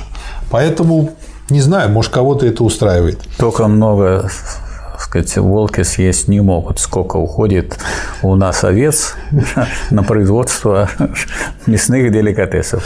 Да. Чтобы быть полезной силой, это подполье, пишет Вера Засулич в заключительной фразе своей замечательной статьи, хотя бы оно одно только и называлось партией, должно относиться к этой рабочей социал-демократии, то есть к широкому слою, в котором Вера Засулич видит все силы и о котором она заявила, мы будем и думать, и говорить о нем как о партии, так как должностные лица относятся к партии. Вдумайтесь в это рассуждение, которое является перлом из перлов в богатой перлами статье да. Веры Засулич. Во-первых, она прекрасно понимает, что называется партией в современной России. Во-вторых, рассмотрите вывод Веры Засулич. Подполье должно относиться к широкому слою, как должностные лица к партии, говорят нам. Спрашивается, в чем состоит суть отношений должностных лиц всякого общества к этому обществу? Очевидно в том, что должностные лица осуществляют не свою личную или групповую или кружковую волю, а волю этого общества. Да, а какое общество? Да. Буржуазное. Да. И вот опять поворачивается, что все переворачивается. И получается, там Ленин доводит чистейший анархизм. Дальше я э, выделил как бы сам, э, тут идет сплошняком текст, но, в общем-то, можно четыре пункта. А вот в чем состоит анархизм? Анархизм ведь борется только против буржуазного государства, а за свое государство он не борется, он против всякого государства. То есть, давайте, говорит, это государство сломаем, а своего не будем. Но вы не будете своего, буржуазия-то своего создаст – ну, мне нравится их лозунг «Анархия – мать порядка», но ведь как бы, то есть из хаоса рано или поздно рождается порядок. А какой порядок? Буржуазный? Да, но... Ну, если вы против всякого государства, значит, вы против пролетарства. Но это не говорит о том, что хаос помогает порядку. Буржуазия это не против своего государства. Не Буржуазия свое государство воссоздаст. Да. Ну, раз вы не строите свое, а свято место пусто не бывает. Да. Марксисты принципиально иначе смотрят на отношения неорганизованной и не поддающейся организации в течение долгого времени, иногда десятилетий, массы к партии, к организации. Это первое. Второе. Именно для того, чтобы масса определенного класса могла научиться понимать свои интересы, свое положение, научиться вести свою политику, именно для этого необходима организация передовых элементов класса немедленно и во что бы то ни стало, хотя бы в начале все эти элементы составляли ничтожную долю класса. Во-вторых, в-третьих, чтобы обслужить массу и выражать ее правильно, осознанные интересы. Передовой отряд организации должна всю свою деятельность вести в массе, привлекая из нее все без исключения лучшие силы, проверяя на каждом шагу тщательно и объективно, поддерживается ли связь с массами, жива ли она имеется в виду связь. Так и только так передовой отряд воспитывает и просвещает массу, выражая ее интересы. То есть, вот опять же, не учительская позиция «я умный, ты дурак», а выражая интересы, налаживая обратную связь, происходит и воспитание. Но да. при этом, естественно, воспитывает и пере... воспитывается и передовой отряд тоже. Потому что критерий того, что он передовой, как раз в том, чтобы он выражал эти интересы как раз ну, класса да. самого. И во-вторых, чтобы он действовал в соответствии с этими интересами. Ну да, можно Если он не действует э, в соответствии с этими интересами, он не передовой отряд, да. его прогонять надо. Можно легко проверить, та женщина, которая пришла и назвалась Исымбаева, Исымбаева она или нет. Пусть перепрыгнет, тогда будем считать, что Исымбаева. Да. Если нет, значит не Исымбаева. Да. Уча ее так и только так передовой отряд воспитывает и просвещает массу, выражая ее интересы, уча ее организации, направляя всю деятельность массы по пути сознательной классовой политики. И четвертое. Если в результате политической деятельности всей массы, прямо или косвенно привлекаемой к выборам или участвующей в них, оказывается, что все выбранные представители рабочих, сторонники подполья и его политической линии, сторонники партии, то мы получаем объективный факт, доказывающий живость связей с массами, доказывающий право этой организации быть и называться единственной представительницей и выразительницей классовых интересов массы. То есть, как бы это объяснение, почему большевики на тот момент были единственными. То есть большевики являются выразителем интересов рабочего класса, независимо от того, что по поводу этого думает буржуазия. Ну, Потому что буржуазия, да, что-то, буржуазия, буржуазия что-то разрешает, а что-то не разрешает. А и вот э, Вера Засулич строить свое отношение к партии в зависимости от того, что думает буржуазия по поводу того, что разрешать, а что не разрешать. Это все равно, вот что получается. Десятилетний балбес э, спросил бы у мамы, мам, можно я покурю? Да. Мама скажет, конечно. Покури. Покури, но да. больше не, не приходи обедать больше. Да.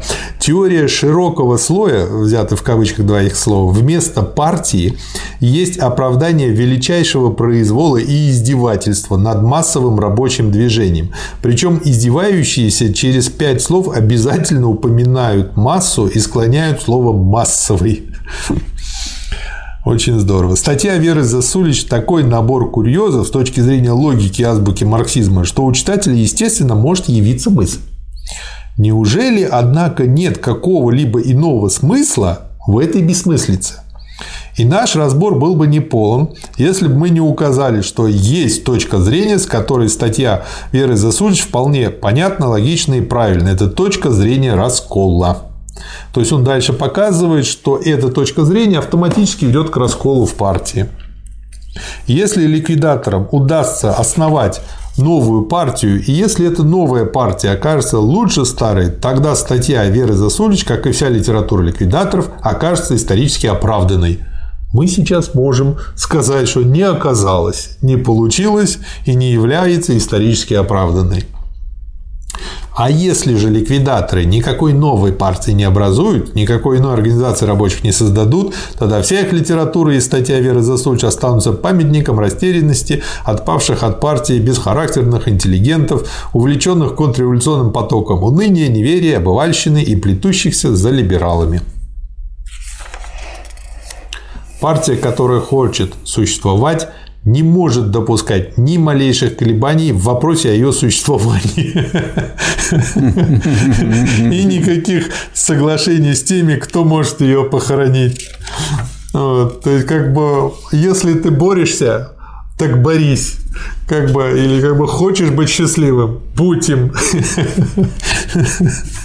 В общем, очень ну, Хорошая вот видно, видно, статья. Что такие, такие люди, как Ленин, могли победить, которые, которые твердо, так сказать, на, нацелились на победу, а не, а не на то, чтобы так сказать, загонять себя в угол и пугать и себя, и других да. трудностями борьбы. А также в этом сборнике есть резолюция летнего 1913 года совещания ЦК РСДРП с партийными работниками. Здесь они, как всегда, краткие, конкретные, Сделаю из них просто несколько цитат. Вот. А так, в общем-то, можно и прочесть самостоятельно. Главными лозунгами эпохи остаются демократическая республика, конфискация помещичьих земель, 8-часовой рабочий день. То есть без изменений. Совещание ставит на очередь вопрос о созыве партийного съезда. Особенно усиленное внимание должно быть обращено на укрепление легального, то есть Ленин не был против легальной работы тоже органов, э, легального рабочего органа в Москве и, возможно, более близкое создание рабочей газеты на юге. Однако совещание констатирует, что поведение семи депутатов серьезно угрожает единству фракции. Имеется в виду деление, о чем мы уже говорили неоднократно, фракции в четвертой думе, до того, как она была распущена, из 13 депутатов, где шестеро отвечали чаяниями партии, а семеро были от разных э, других фракций, но которые в большинстве оказались меньшевиками о работе в легальных обществах, усилить работу во всех легальных рабочих обществах. То есть, опять же, подтверждение, дальше подробно это расписано. А по поводу очень интересная резолюция, резолюция по национальному вопросу. Дальше мы будем раскрывать эту тему, но сейчас просто кратко.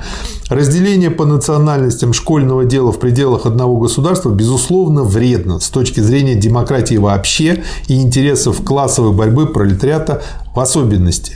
Интересы рабочего класса требуют слияния рабочих всех национальностей данного государства в единых пролетарских организациях – политических, профессиональных, кооперативно-просветительных и так далее. Что касается до права угнетенных царской монархии нации на самоопределение, то есть на, на отделение образования самостоятельного государства, то социал-демократическая партия, безусловно, должна отстаивать это право. Почему? Ответ очень простой. Если ты рабовладелец, ты при этом и раб тоже. И если ты какой-то нации не даешь права на самоопределение, то ты точно так же не имеешь получается свободы воли, выбора и всего. То есть это как раб и рабовладелец образуют пару диалектическую и то же самое. Ну, я здесь. бы тут сказал, что вопрос, так сказать, о праве нации на самоопределение – это вопрос о том, э, как обеспечить самое тесное и добровольное соединение. Да. Значит, если люди признают право на отделение, тогда они могут соединиться в союз. Вот Ленин во многих работах приводит вопрос о брачном союзе. Спрашивает, да вы по согласию делаете, да? Брак по согласию. Но э, люди Ну, заключают брак. могут расторгнуть его, Да, если никто не собирается его расторгать, но некоторые расторгают. Но если будет записано, что я брак расторгнуть не могу, значит ни о каком счастливом браке тут в этом смысле Да. сказать, не Это может быть свободным. Это кабала. Поэтому также и здесь. Если вы хотите создать союз работников или трудящихся разных национальностей, это можно сделать только при одном условии, что если признается право не входить в этот союз. Значит, если не признается это право, значит, меня силой загоняет в этот союз. А если меня Да. силой загоняет в этот союз, я противник тогда этого союза. И то, что вот, э, Ленин был последовательным на всех уровнях. Но Абсолютно. другой пример – это право отзыва депутата. Это из той же области. Да.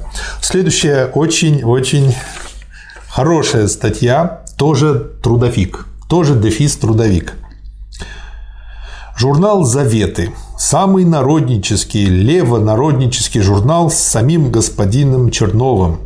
Некоторые люди уверяют даже, что трудовое начало есть социалистическое начало, и что теоретики трудового начала тоже социалисты. Посмотрим, как один из левых народников, господин Зак, специально занимавшийся вопросом о промышленном капитализме, рассуждает о трудовой промышленности.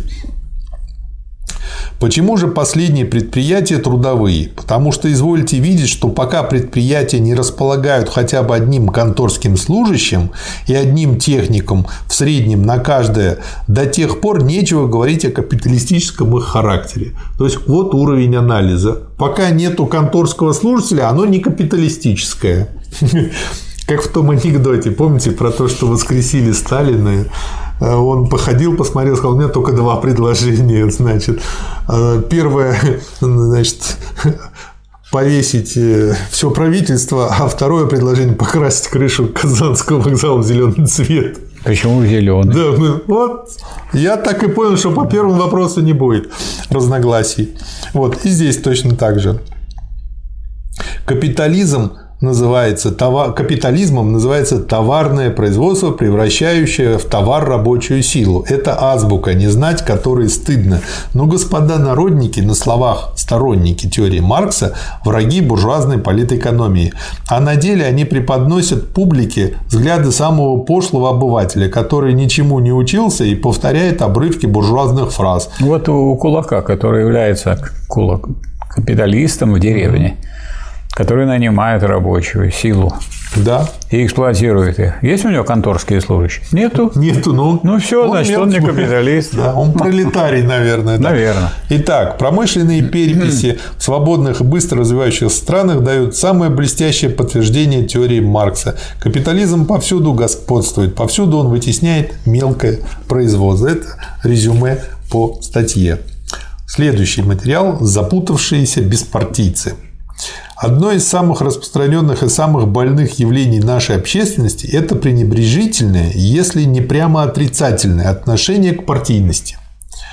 Политическим одиночкам, политическим авантюристам, политическим маниловым свойственно отказываться от партийности и говорить напыщенные слова о партийной узости, шаблонности, нетерпимости и тому подобное. На самом же деле подобные слова отражают лишь смешное и жалкое да Зачем это ваша партийность? Кружочки надо создать по всей России, кружочки. Или пусть, у, вас там пусть, сплошная серость пусть, собралась, пусть вы ходите три, строем. Пусть три человека да. соберутся, неквалифицированные, которые ни Ленина не прочитали, ни капитал Маркса, ни диалектики не знают, и друг друга обучают. То есть один, который не знает, другой, который не знает, и третий, они обучают.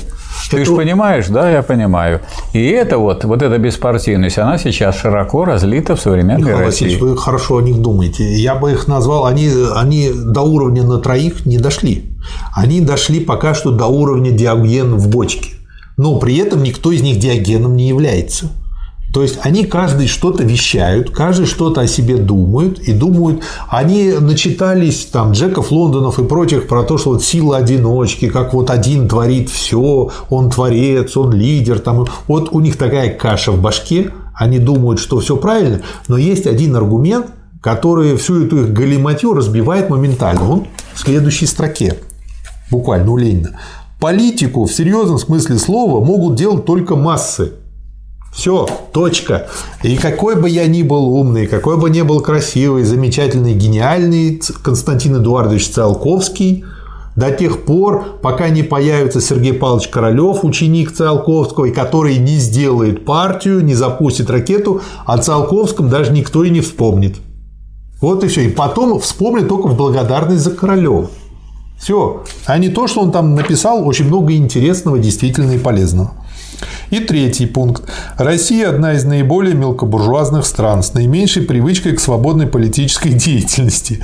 Поэтому и только поэтому распространено у нас пренебрежительное отношение к партийности. Одна из задач сознательного рабочего в России и одна из великих исторических заслуг его – систематическая настойчивая борьба против этого пренебрежительного отношения. Да. Думская семерка. Думская семерка. Это вот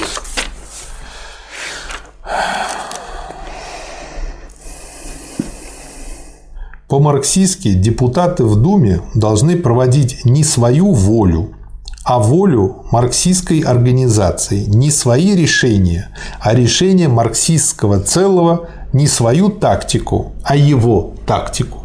То есть, а, если я правильно понял, что когда идет партийный съезд, когда идут дебаты, когда идет партийное обсуждение, наоборот приветствуется своя точка зрения. И нужно убеждать других. Сначала можно убеждать. Да, можно организовывать фракции. Вот эта вот фракционная борьба, она позволяет выковать все формулировки, сделать их четкими и э, работающими. Но когда это принято уже, и мы наружу что-то выводим, вот тут должен срабатывать принцип партийности, и нужно быть представителем. Если я, то есть, грубо говоря, не надо выносить ссоры своей избы на всеобщее обозрение. Вот если такую простую пословицу вспомнить, то есть со своим ссором нужно разбираться самим и внутри. Но надо выносить как раз партийную позицию на то, чтобы она была а вот представлена в Думе. Наружу надо, да. То есть в этом плане очень интересная статья. И э, дополнительно на эту же тему э, как бы есть еще другая статья. Вот я себе пометил страница 156 где э, Ленин просто отличие этой статьи принципиальное то, что здесь много цифр дано. И он просто показывает на цифрах банальных, а, что вот эта шестерка, которая формально находится в меньшинстве из 13 депутатов, ну, относительно той семерки, которая, а, ну, условно назовем ее меньшевистская, вот, на самом деле является представителем большинства, потому что они итого представляют 1 миллион 8 а, тысяч рабочих. А вот эта семерка разных депутатов, она представляет 214 тысяч рабочих.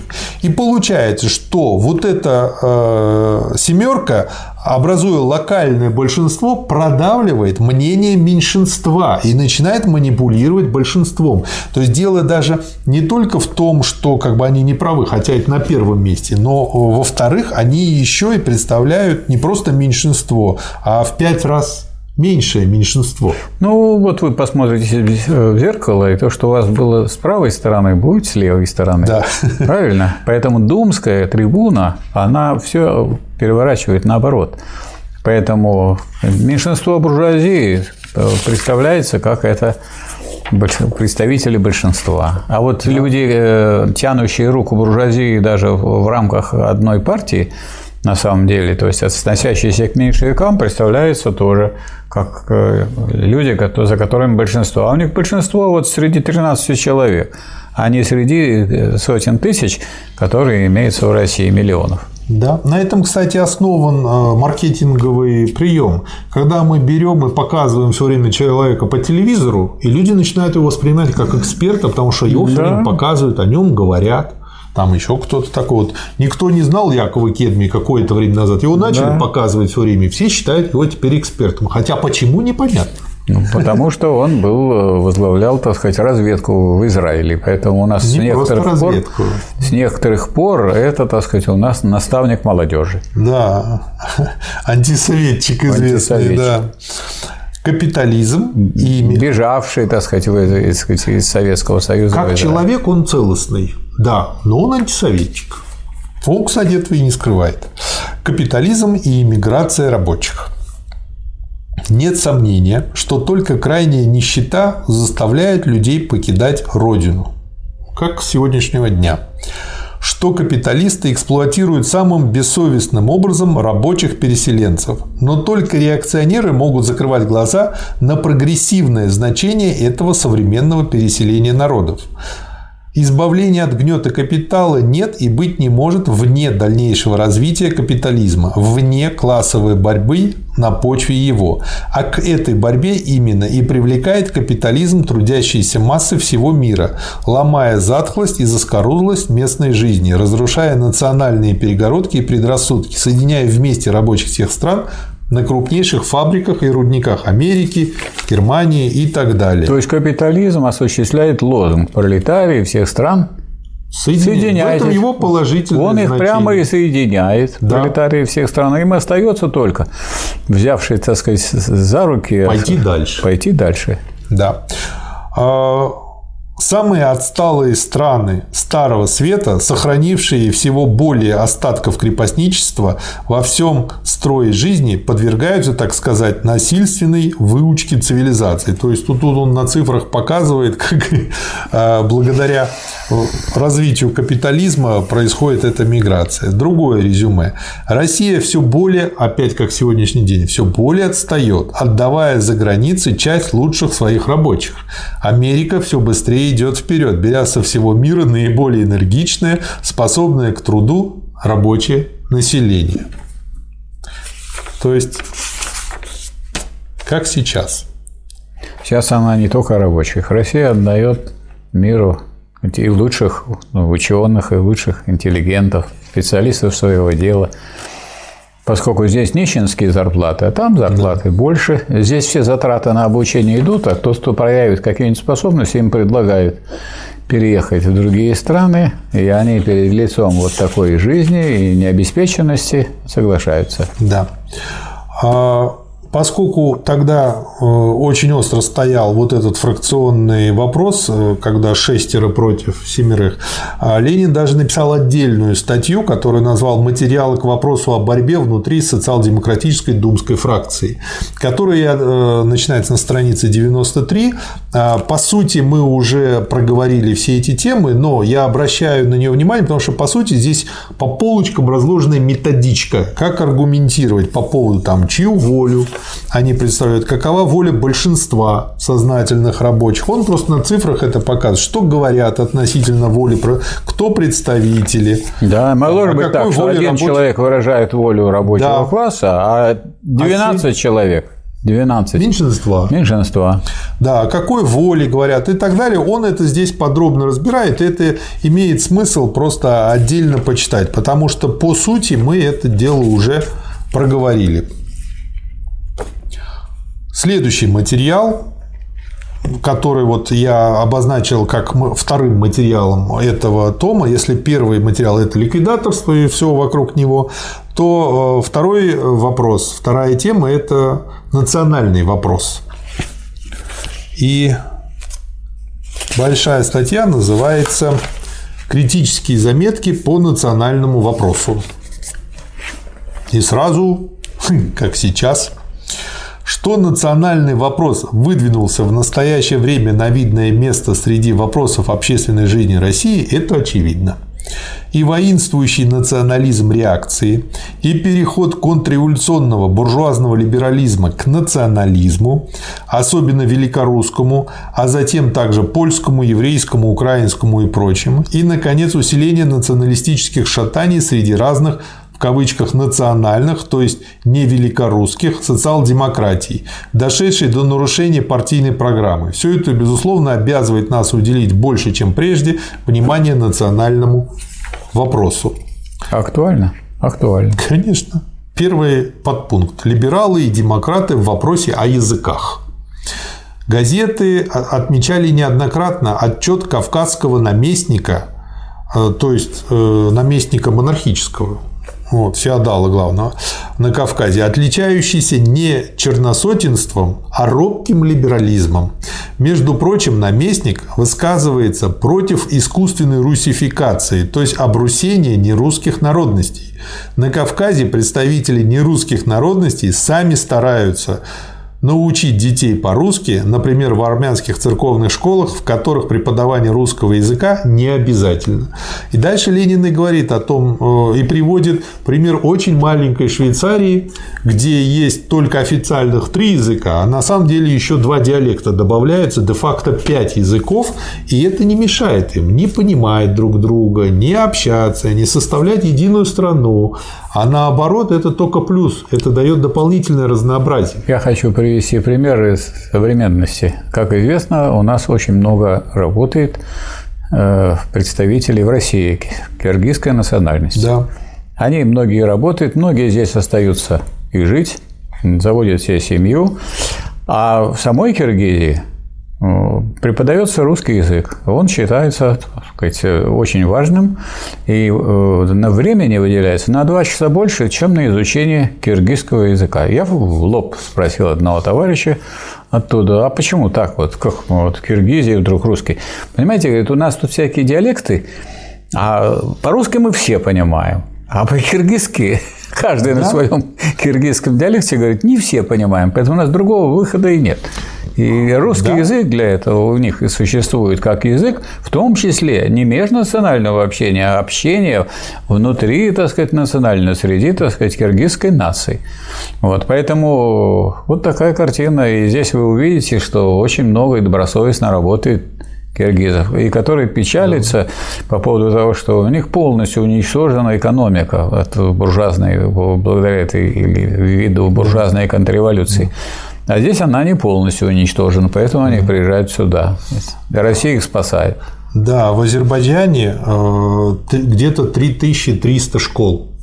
Из них в трех тысячах школ русский язык преподается как второй язык со второго класса. Я помню, что я, когда учился в 160-й школе в Баку, со второго класса преподавали азербайджанский. Но у меня папа военный, я скоро уехал, поэтому я был только на первом уроке, захватил. Вот. А в 300 школах вообще все преподавание на русском даже ведется. И там достаточно свободно, несмотря на то, что там сейчас антисоветизм процветает, там они все понавычеркивали, но при этом русский язык является де-факто языком ну, международного общения. здесь у нас очень много вот сейчас киосков, где продают овощи. Самые хорошие овощи, конечно, да? не в русских магазинах. Да. да. Так называемые, не в пятерочке, не в верном, и не в других. А, а где? А вот в этих э, небольших магазинчиках азербайджанских, да. в которых вы э, купите помидоры вкусные. Ну, жутко вот. дорогие, капиталистические. Но лучше купить, э, наверное, такой помидор, который пахнет помидором, а тот, который не пахнет даже помидором, Да. и есть его невозможно. Он, Почему он они резиновый. селедкой пахнут, я не знаю. Ну, Почему? он рези- резиновый. Это, Да. сказать, люди на, на из химии сделано, синтезировано почти. Ну, с применением, так сказать, биологического вещества. Да. Ну и Ленин здесь, приводя в пример, значит, Швейцарию, потом задает вопрос, почему же огромная Россия гораздо более пестрая, страшно отсталая, должна тормозить свое развитие сохранением какой бы то ни было привилегии для одного из языков. Вот. И дальше он объясняет, что потребности экономического оборота сами собой определят тот язык данной страны, знать который большинству выгодно в интересах торговых отношений. Я хочу вот привести пример.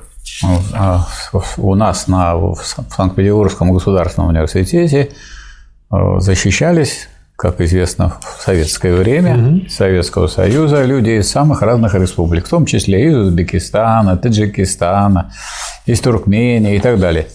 Значит, в соответствии с той политикой, которая проводилась национальной, значит, можно было защищаться на своем родном языке, можно было написать диссертацию на своем родном языке, можно было вести, так сказать, выступать на защите, пригласить переводчика и так далее. Как вы думаете, пользовались этим или нет? Не пользовались, как правило, представители национальности. Почему? Ну, вот если, скажем, человек защищает Узбекистан, он хочет, чтобы знали только в Узбекистане результаты его научной деятельности или во всем мире. А как ему сделать так, чтобы узнать? Если он по-русски будет защищаться, автореферат будет на русском, диссертация будет на русском, защита будет на русском, он будет известный во всем Советском Союзе и за рубежом, потому что по-русски читают и это переводят. Если он хочет быть известным только в пределах Узбекистана, он будет защищаться на узбекском. Э, Гарантировано было защита на своем родном языке. Предпочитали товарищи, которые приезжали из республик, защищаться на русском. Вот пример как раз. Главное не Проще допустить удобно. Главное не допустить в области национальных отношений принуждения. Никто не принуждал защищаться на русском языке. Выбирайте сами, на чем вы будете защищаться. Да. Вас спрашивают, на каком языке вы будете защищаться. На том, пожалуйста. Да. Национальной грязне различных буржуазных партий из-за вопросов о языке и так далее рабочая демократия противопоставляет требования безусловного единства и полного слияния рабочих всех национальностей во всех рабочих организациях профессиональных, кооперативных, потребительских, просветительных и всяких иных в противовес всякому буржуазному национализму. Второй пункт этой статьи – национальная культура. Это опаснее, это тем опаснее, вот это понятие национальная культура, что прикрывается буржуазной, буржуазная крепостническая тенденция лозунгом национальной культуры. Во имя национальной культуры великорусской, польской, еврейской, украинской и прочее обделывают реакционные и грязные делишки черносотенцы и клерикалы, а затем и буржуа всех наций. Лозунг национальной культуры есть буржуазный, а часто и черносотенно-клерикальный обман. Вот сейчас, на мой взгляд, именно черносотенно-клерикальный. То, что мы наблюдаем. В каждой... И вот дальше Ленин показывает отличие, собственно говоря, подходов и оно в следующем. В каждой национальной культуре есть хотя бы неразвитые элементы демократической и социалистической культуры, ибо в каждой нации есть трудящаяся и эксплуатируемая масса. Условия жизни, которые неизбежно порождают идеологию демократическую и социалистическую. Но в каждой нации есть также культура буржуазная, а в большинстве еще черносотенные и клерикальные, притом не в виде только элементов, а в виде господствующей культуры. Поэтому национальная культура вообще есть культура помещиков, попов, буржуазии. То есть, если мы всех наде... поделим по национальным культурам, везде там господствуют свои местные попы, свои местные варюги. И своя буржуазия. Да, это вот то, что как бы вот Путин ввел семибоярщину, там поделил на регионы, ну и что? И местные варюги и воруют у себя локально только. Он при этом, наоборот, увеличил общий объем воровства. Ставил лозунг. И по этой причине, получается, мы вот так вот разделив, везде проиграем. Но если мы объединим и объединим самое хорошее и положительное везде, мы создадим гораздо более мощную организацию другого порядка, и мы сможем навести порядок. Ставя лозунг интернациональной культуры, демократизма и всемирного рабочего движения, мы из каждой национальной культуры берем только ее демократические и ее социалистические элементы. Берем их только и, безусловно, в противовес буржуазной культуре, буржуазному национализму каждой нации. О, просто здорово. Ну и дальше он рассматривает а, разные примеры, а, подтверждающие его а, взгляд на это дело. Третий пункт. Националистический жупел ассимиляторства. Вопрос об ассимиляторстве, буквально уподоблении, отождествлении, то есть об утрате национальных особенностей о переходе в другую нацию позволяет наглядно представить последствия националистических шатаний бундовцев и их единомышленников. Развивающийся капитализм знает две исторические тенденции в национальном вопросе. Первое пробуждение национальной жизни и национальных движений, борьба против всякого национального гнета, создание национальных государств. Вторая.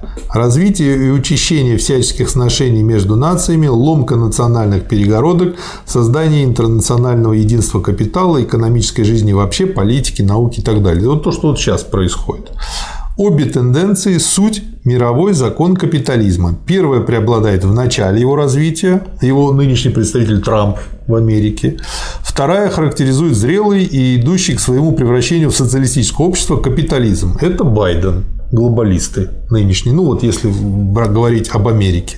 Спрашивается, в чем же о чем же идет речь у нашего бундовца, когда он вопьет к небу против ассимиляторства? О насилиях против наций, о привилегиях одной нации он не мог здесь говорить, ибо тут не подходит вообще слово ассимиляторство, ибо все марксисты и порознь и как официально единое целое вполне определенно недвусмысленно осудили самое малейшее национальное насилие, угнетение, неравноправие. Тот не марксист, тот даже не демократ, кто не признает и не отстаивает равноправие наций и языков, не борется со всем национальным гнетом или неравноправием. Это несомненно. Но также несомненно, что тот якобы марксист, который, на чем свет стоит, ругает марксиста иной нации за ассимиляторство, на деле представляет из себя просто националистического мещанина. То есть получается, если вдруг Байден победит, то в этом смысле для нас глобально хорошо. Это не относится ни к Байдену в данном случае, ни к это Трампу. Вывод. Почему? Потому что они представители хоть, интересов американской буржуазии. Просто Там есть две разные... руки, два течения. Да, да, два течения, которые тянут в одну сторону, как это называется двойная тяга. Это ведь относится к э, течениям внутри э, э, национальных движений. Правильно? А эти национальные движения, они э, связаны и с э, интересами буржуазии, Какие-то интересы буржуазии являются да. прогрессивными, особенно на начальном этапе связаны с освобождением от национального гнета, а потом они состоят, между прочим, интересы буржуазии в то самое в течение так сказать, решения каких-то крупных народно-хозяйственных интернациональных задач.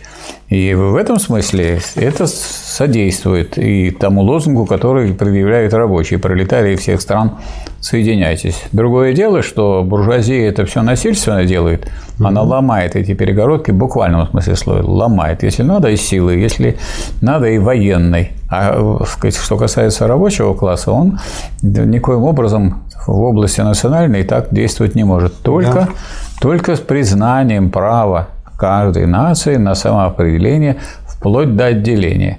То если я признаю ваше право на э, отделение, вы можете со мной соединяться. Если я не признаю, вы со мной соединяться не будете. Да. Как так? Это да. понятно же. Теперь, собственно говоря, что Ленин, э, какое, как я понял, имел в отношении к условному, как говорят, созданию украинского государства, государственности. Нет, конечно, он имел в виду совсем другое. Он пишет, возьмите Россию и отношение великороссов к украинцам. Разумеется, всякий демократ, не говоря уже о марксисте, будет решительно бороться против неслыханного унижения украинцев и требовать полного равноправия их в этом плане. Но было бы прямой изменой социализму и глупенькой политикой даже с точки зрения буржуазных национальных задач украинцев ослаблять существующую теперь в пределах одного государства связь и союз украинского и великорусского пролетариата. Факт ассимиляции в этих пределах великорусского и украинского пролетариата несомненен, и этот факт, безусловно, прогрессивен. То есть он, наоборот, соединял в единое целое, а не разъединял. Капитализм ставит на место тупого, заскорузлого, оседлого и медвежьи дикого мужика, великоросса или украинца, подвижного пролетария, условия жизни которого ломают специфически национальную узость, как великорусскую, так и украинскую. Чем свободнее станет Украина и Великороссия, тем шире и быстрее будет развитие капитализма, который тогда еще сильнее будет привлекать всех рабочих, всех наций из всех областей государства и из всех соседних государств. То есть получается как раз-таки наоборот будет как бы пересборка страны на более новом базисе. Есть две нации в каждой, вот дальнейшее развитие его логики очень интересное. Есть две нации в каждой современной нации. Скажем мы всем национал-социалам. Есть две национальные культуры в каждой национальной культуре. Есть великорусская культура Пуришкевича и Гучковых и Струве, но есть также великорусская культура, характеризуемая именами Чернышевского и Плеханова. Есть такие же две культуры в украинстве, как и в Германии, Франции, в Англии у евреев и так далее. То есть э, он говорит, как я понял, о классовом подходе. Да, конечно и о том, на что нужно опираться. Великорусские и украинские рабочие должны вместе, и пока они живут в одном государстве в самом тесном организационном единстве и слиянии, отстаивать общую или интернациональную культуру пролетарского движения, относясь с абсолютной терпимостью к вопросу о языке пропаганды и об учете чисто местных или чисто национальных частностей в этой пропаганде. Следующий пункт – культурно-национальная автономия. То есть он в этой статье просто разобрал все национальные темы. Основной принципиальный грех этой программы «Культурно-национальная автономия» тот, что она стремится воплотить в жизнь самый утонченный и самый абсолютный, до конца доведенный национализм.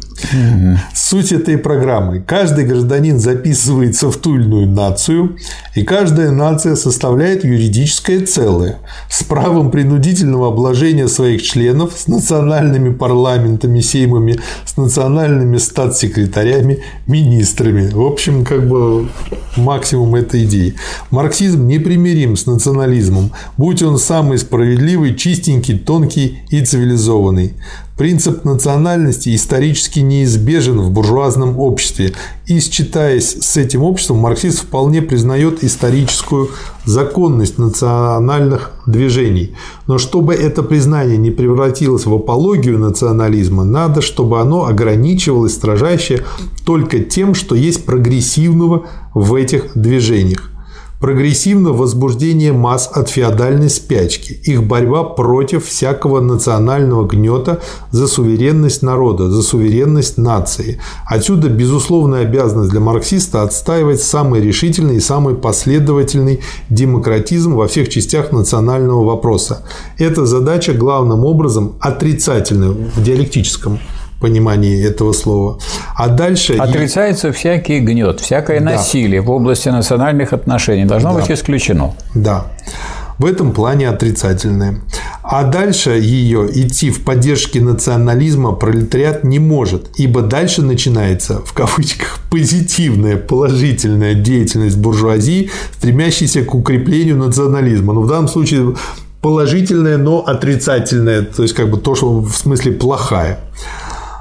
Борьба против всякого национального гнета, безусловно, да. Борьба за всякое национальное развитие, за национальную культуру вообще, безусловно, нет. В общем, э, опять же, как сейчас. Почему? Потому что на что сейчас ставит современное государство? Патриотизм плюс попы. Да, не только, так сказать, культура национальная, но и религия привлекается. Да. Причем у меня такое ощущение, что если человек как бы не православный или не мусульманин, то ему, наверное, и в армии не надо служить. Потому что других попов там нет. Буржуазия же не, а буржуазия же не выдвигает лозунг добровольности здесь. Ни в культуре, ни Я, в я, я просто подумал, если человек скажет, что он атеист, значит, его можно в армию идти? Это никого не волнует. Ну вот да, никого не волнует, а вот ты будешь стоять, давать присягу, и тебя будут еще вот этой водичкой окроплять. Ну, Вы признаете, что у нас диктатура буржуазии? куда от этого денешься? Ну, так вот, некуда от этого и деваться, пока не установите другую диктатуру другого То класса. есть пока что повоем, да? А такая что остается? Если кто-то просто хочет против этого выступать, и этим все заканчивается, то это, так сказать, действие, можно сказать, одностороннее и слепое, если я выступаю против. А положительное действие состоит в том, чтобы участвовать в создании рабочих организаций, входить в партию рабочего класса, бороться за другое общество, за социализм. Да. По поводу школы, национальных школ и всего остального такого.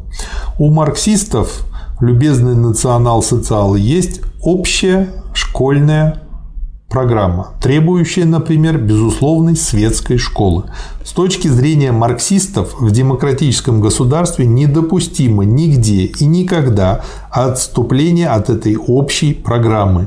А заполнение ее какими-либо местными предметами, языками и прочее определяется решением местного населения. Ну, как дополнение. На мой взгляд, разумно. Централизация и автономия. Марксисты, разумеется, относятся враждебно к федерации и децентрализации. Это вот по поводу того, что наше все говорило, что вот как бы это ленинское такое деление, поэтому и развалилось. Не ленинское. По той простой причине... Ленинская позиция состоит в том, чтобы обеспечить самую тесную, самое тесное соединение наций Да. и централизацию. А как вы хотите, чтобы это прочная была централизация? А это на доброй воле. Только на доброй воле. А если, сказать, я вас принудил или вы меня принудили, это не прочная Насильно позиция. мил не будешь, да. Да. По той простой причине, что капитализм требует для своего развития, возможно, более крупных и, возможно, более централизованных государств. При прочих равных условиях сознательный пролетариат всегда будет отстаивать более крупное государство. Но пока и поскольку разные нации составляют единое государство, марксисты ни в коем случае не будут проповедовать ни федеративного принципа, ни децентрализации. Централизованное крупное государство есть громадный исторический шаг вперед от средневековой раздробленности к будущему социалистическому единству всего мира. И иначе как через такое государство, неразрывно связанное с капитализмом, нет и не может быть пути к социализму. Но непозволительно было бы забывать, что отстаивая централизм, мы отстаиваем исключительно демократический, то есть не всякий централизм. На этот счет всякое мещанство вообще и националистическое мещанство, покойный Драгомаров в том числе, внесли такую путаницу в вопрос, что приходится снова и снова уделять время его распутыванию. Демократический централизм не только не исключает местного самоуправления с автономией областей, отличающихся особыми хозяйственными бытовыми условиями, особым национальным составом населения и тому подобное, а напротив необходимо требует и того, и другого. У нас смешивают постоянно централизм с произволом и бюрократизмом. История России, естественно, должна была породить такое смешение, но оно остается все же безусловно непозволительным для марксиста.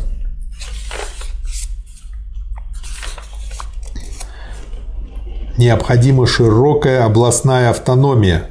Местное население одно только может вполне точно учесть все эти условия. И на основании такого учета уже центральный парламент государства будет определять границы автономных областей и пределы ведения автономных сеймов. Это по поводу того, как нарезать границы. Да. Ну и вот вопрос национальный, как он стоит. Он стоит теоретически так, что, конечно, преимущество, преимущественно рабочий класс выступает за централизованное государство. Но раз он выступает за такое централизованное государство, которое не силой создается, а благодаря самому тесному сотрудничеству и тесной единой борьбе пролетариев разных наций, поэтому конкретную форму он выбирает не исходя из того, что вот преимущественно было бы желательно с точки зрения марксизма, а исходя да. из того, чтобы обеспечить вот это самое тесное единство. Если для образования этого крупного государства, даже для его образования требуется признание принципа наций э, на самоопределение, право нации на самоопределение вплоть до отделения, ради того, чтобы соединиться, нужно это право признать. А вот после того, как вы это право признали, вот тогда вы можете соединяться. Потому что если вы не признали, никакого тесного соединения не будет. Да. И, к сожалению, это, в этом вопросе не разбираются очень многие люди, даже весьма так сказать, высокопоставленные. А я думаю, у них просто еще детский уровень мышления. Это знаете, как в детстве же хочется, что и любили они себя до самой смерти, и жили счастливо. Это же э, вот это мышление такое вот упрощенное, оно просто вот входит в детское сознание, а потом у некоторых до взрослого не дорастает. Дело в том, что, вот дело в том что мы же сейчас с вами говорим, а что с точки зрения науки? Есть марксистская наука об обществе, есть буржуазная наука, значит, их две. Буржуазная наука вовсе не ставит такой задачи, которую ставит марксистская наука. Марксистская наука выражает интересы рабочего класса да. в его стремлении к э, пролетариату, к единому государству, управляемому пролетариатом всех стран. Как Ленин говорил, единое советское государство мировое – управляемым пролетариатом всех стран. Вот для того, чтобы такое государство было, надо признать право всех наций на самоопределение и соединиться в одно. Кто этого не хочет делать, кто противник этого, ясное дело, он будет отрицать этот принцип. Да.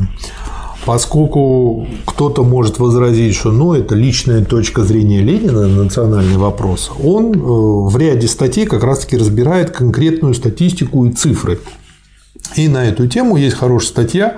Я, они идут там несколько позже в этом томе, но я их присоединил паровозиком к обсуждению той статьи по национальному вопросу. Национальный состав учащихся в русской школе. Относительно Петербургского учебного округа такие данные собраны переписью школ 18 января 1911 года. Ну и дальше, собственно говоря, вот, э, значит, всего учащихся 265 660. А русский 232 618, из них в Санкт-Петербурге 44 223 человека. И дальше вот по всем а, национальностям, у кого какой язык основной. Вплоть до того, что есть, я даже не знаю, что такая нация язык есть, как самоедский. Вот. А, таких аж пять человек. А, было. Вот. Попробуйте теперь к этим данным живой жизни прикинуть ту мертвую утопию националистических мещан, которая называется культурно-национальной автономией или в переводе бундовцев изъятием из ведения государства вопросов национальной культуры, то есть в первую голову школьного дела. Изведение государства изъемлется школьное дело и передается в руки 23 относительно Петербурга национальных союзов, развивающих каждый свою национальную культуру. Смешно даже тратить слова для доказательства нелепости и реакционности подобной национальной программы. Ну, то есть непонятно, например, как можно там сделать школу отдельно там для персидской культуры из одного человека. Для трех человек, для да. пяти человек, для да. семи человек. Но возможно ли, спросит нас, как бы как встречный вопрос может быть, обеспечить на основе равноправия интересы одного грузинского ребенка среди 48 тысяч 76 школьников Петербурга? Мы ответим на это. Создать особую грузинскую школу в Петербурге на основах грузинской национальной культуры, естественно, невозможно. А проповедь такого плана есть несение вредных идей в народную массу. Но мы не будем отстаивать ничего вредного и добиваться ничего невозможно, требуя для этого ребенка дарового казенного помещения для лекций грузинского языка, грузинской истории и так далее, перевода для него грузинских книг из Центральной библиотеки, оплаты казной части расходов по вознаграждению грузинского учителя, при действительной демократии при полном изгнании бюрократизма и передовщины из школы этого вполне может добиться население. А добиться этой действительной демократии нельзя иначе, как при условии слияния рабочих всех национальностей. То есть достаточно все это простыми и понятными способами можно решить. И а, другая статья о национальной программе РСДРП. Краткая выдержка по поводу права нации на самоопределение. Признание права на самоопределение играет на руку самому отъявленному буржуазному национализму, уверяет господин Симковский. Это ребяческий вздор – ибо признание этого права нисколько не исключает ни пропаганды и агитации против отделения, ни разоблачения буржуазного национализма. Зато совершенно неоспоримо, что отрицание права на отделение играет на руку самому отъявленному великорусскому черносотенному национализму. Вот э, скажите, пожалуйста, Марат Сергеевич, у нас право выпрыгнуть с 10 этажа есть? Конечно. Ну, есть да запрет. со второго есть прыгать. запрет, есть запрет. Нету. Нет. Но никто же не призывает к тому, чтобы прыгать. Поэтому это разные вещи. Как такую простую вещь нельзя усвоить? Надо усвоить, что задача состоит в том, чтобы соединиться в самый тесный многонациональный союз. Да. Но для того, чтобы соединиться в тесный союз, значит, я должен признать ваше право отделиться, вы должны признать мое право. Только после того, как мы удостоверим признание этого права, а после этого говорим, ну так в таком случае мы соединяемся, но мы сохраняем за собой право и выйти из него, если вдруг будет да. ущемление. Да, вы говорите, конечно, это безусловно. Да. Безусловно. А когда начались ущемления? В Советском Союзе, когда признавалось право нации на самоопределение, или когда разделились? А вот сейчас и началось ущемление. Русских и начали ущемлять, ущемлять в России. Конечно, никакие права национальностей других э, особенно не, э, не гарантируются в той же самой России, в буржуазной. Вот кровь уже льется в той же самой Армении и в Азербайджане. Это что такое? Это вот, так сказать, реализация этого. Причем это как раз-таки буржуазного права на отделение. Развитие. Отделились. И что? И к чему же там приводит? Что до того, до того дошло, то, что сейчас, когда армяне, э, мирные жители покидают, они уносят все, что можно унести, остальное взрывают. Да, и К тому же они понимают, что бессмысленно оставлять. Да. А азербайджанцы, когда возвращаются, хотя взрывать видят, тоже бессмысленно. Тоже, конечно. А те азербайджанцы, которые возвращаются на те земли, сейчас видят, что все их дома так взорваны и до сих пор не восстановлены, в которых те тогда жили. То есть вот до такого дошло. Кто крайний? Простые люди. И там, и там. Спрашивается, хорошо, а в Советском Союзе возможно было такое? Нет, конечно. Да, максимум В Советском Союзе, в котором признавался принцип права нации на самоопределение – ну, раз никто никого не угнетает, никто и не да. отделялся. Когда начали угнетать? Тогда, когда появился буржуазный строй. То есть, вот люди, которые рассуждают о национальном вопросе без решения классового вопроса, без решения вопроса о том, о каком обществе идет речь, о социалистическом или Они о буржуазном. Если буржуазное общество, не будет тут спокойного да. положения в национальном вопросе. Да. Следующая статья «Стачки в России». Ну, здесь, в общем-то, известный нам материал. И Ленин э, просто уже на цифрах показывает, как развивается это движение, видит. И по этим цифрам он уже делает привязку и к Думе, и уже по квартальную привязку по статистике. Видно, что Москва отстается от Санкт-Петербурга и от Польши. Видна передовая роль металлистов и отсталость текстильщиков э, в этой э, работе. И видно, и что, более видно что в современной буржуазной России, несмотря на то, что в Трудовом кодексе признается право на, не только на ведение переговоров с освобождением переговорщиков до mm-hmm. трех месяцев с оплатой по среднему, и признается право на ведение коллективных трудовых да. споров, где опять же признается право э, тех, кто выдвинут коллективом для ведения переговоров с работодателем э, с оплатой по среднему обязаны руководителей издать приказ об оплате по среднему на время переговоров.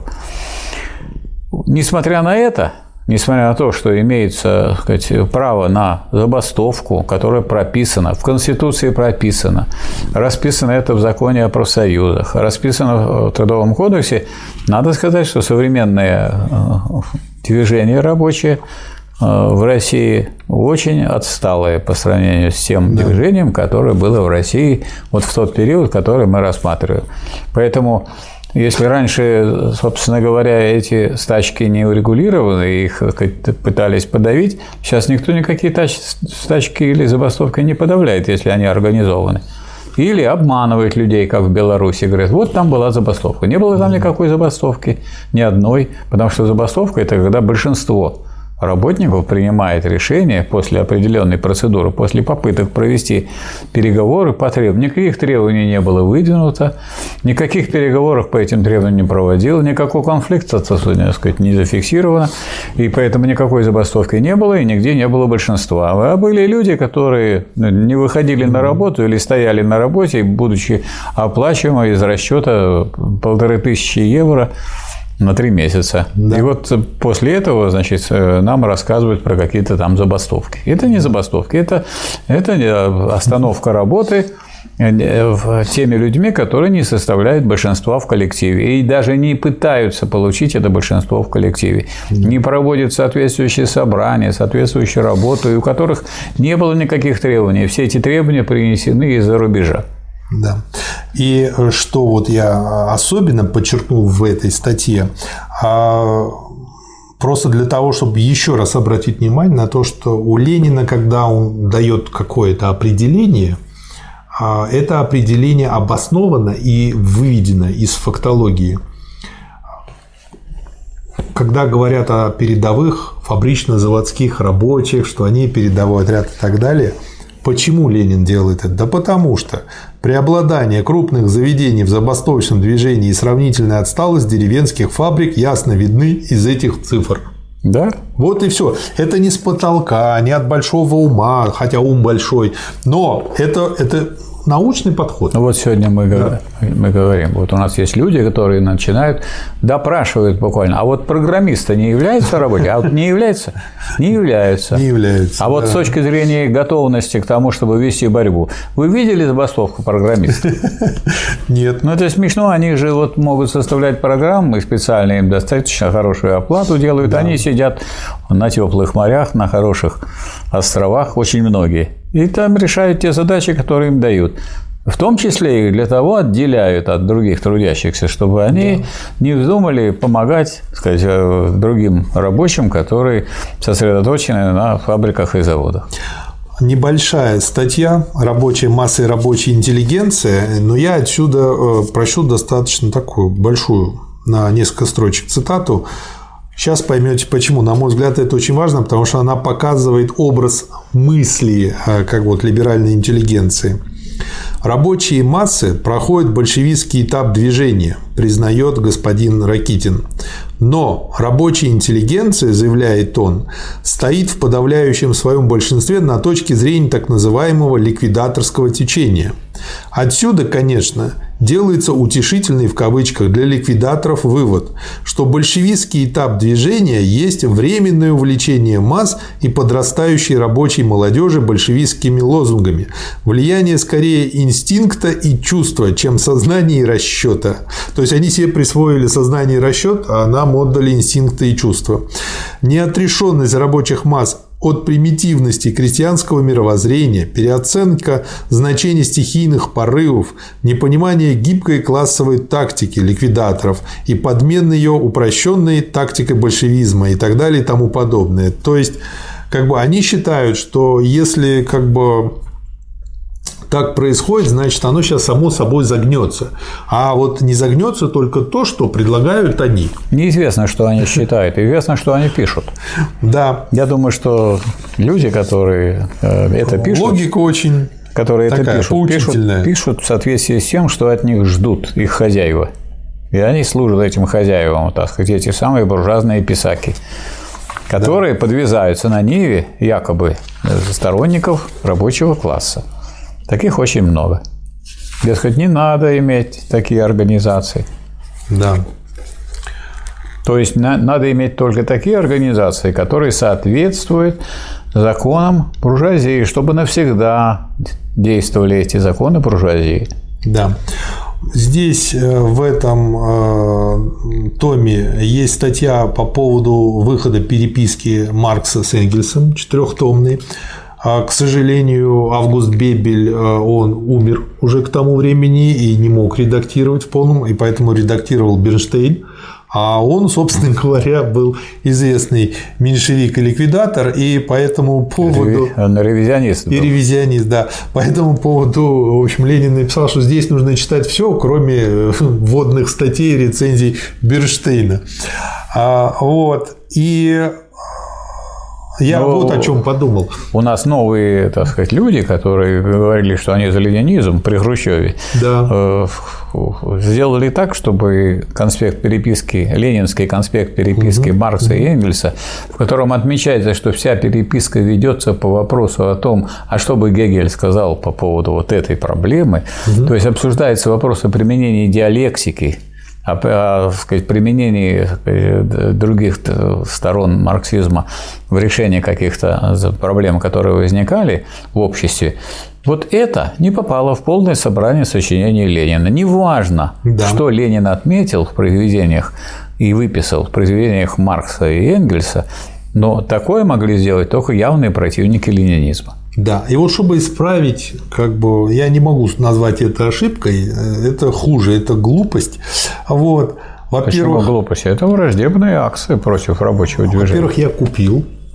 Во-вторых, я обязательно это прочту, и мы по этому поводу сделаем 46-й выпуск. И в-третьих, один из слушателей э, прокомментировал, что начал сейчас параллельно читать переписку Ленина, ну вот 46 и дальше тома, и он как раз-таки предложил сопоставлять это вот с каждым томом. Но э, для этого слушателя я специально отвечаю, что мы потом сделаем отдельные выпуски, и мы специально их отодвинули на конец, чтобы это выглядело как повторение. Потому что это позволит нам еще раз пробежаться по всем томам. Очень интересная э, статистика статье одной небольшой.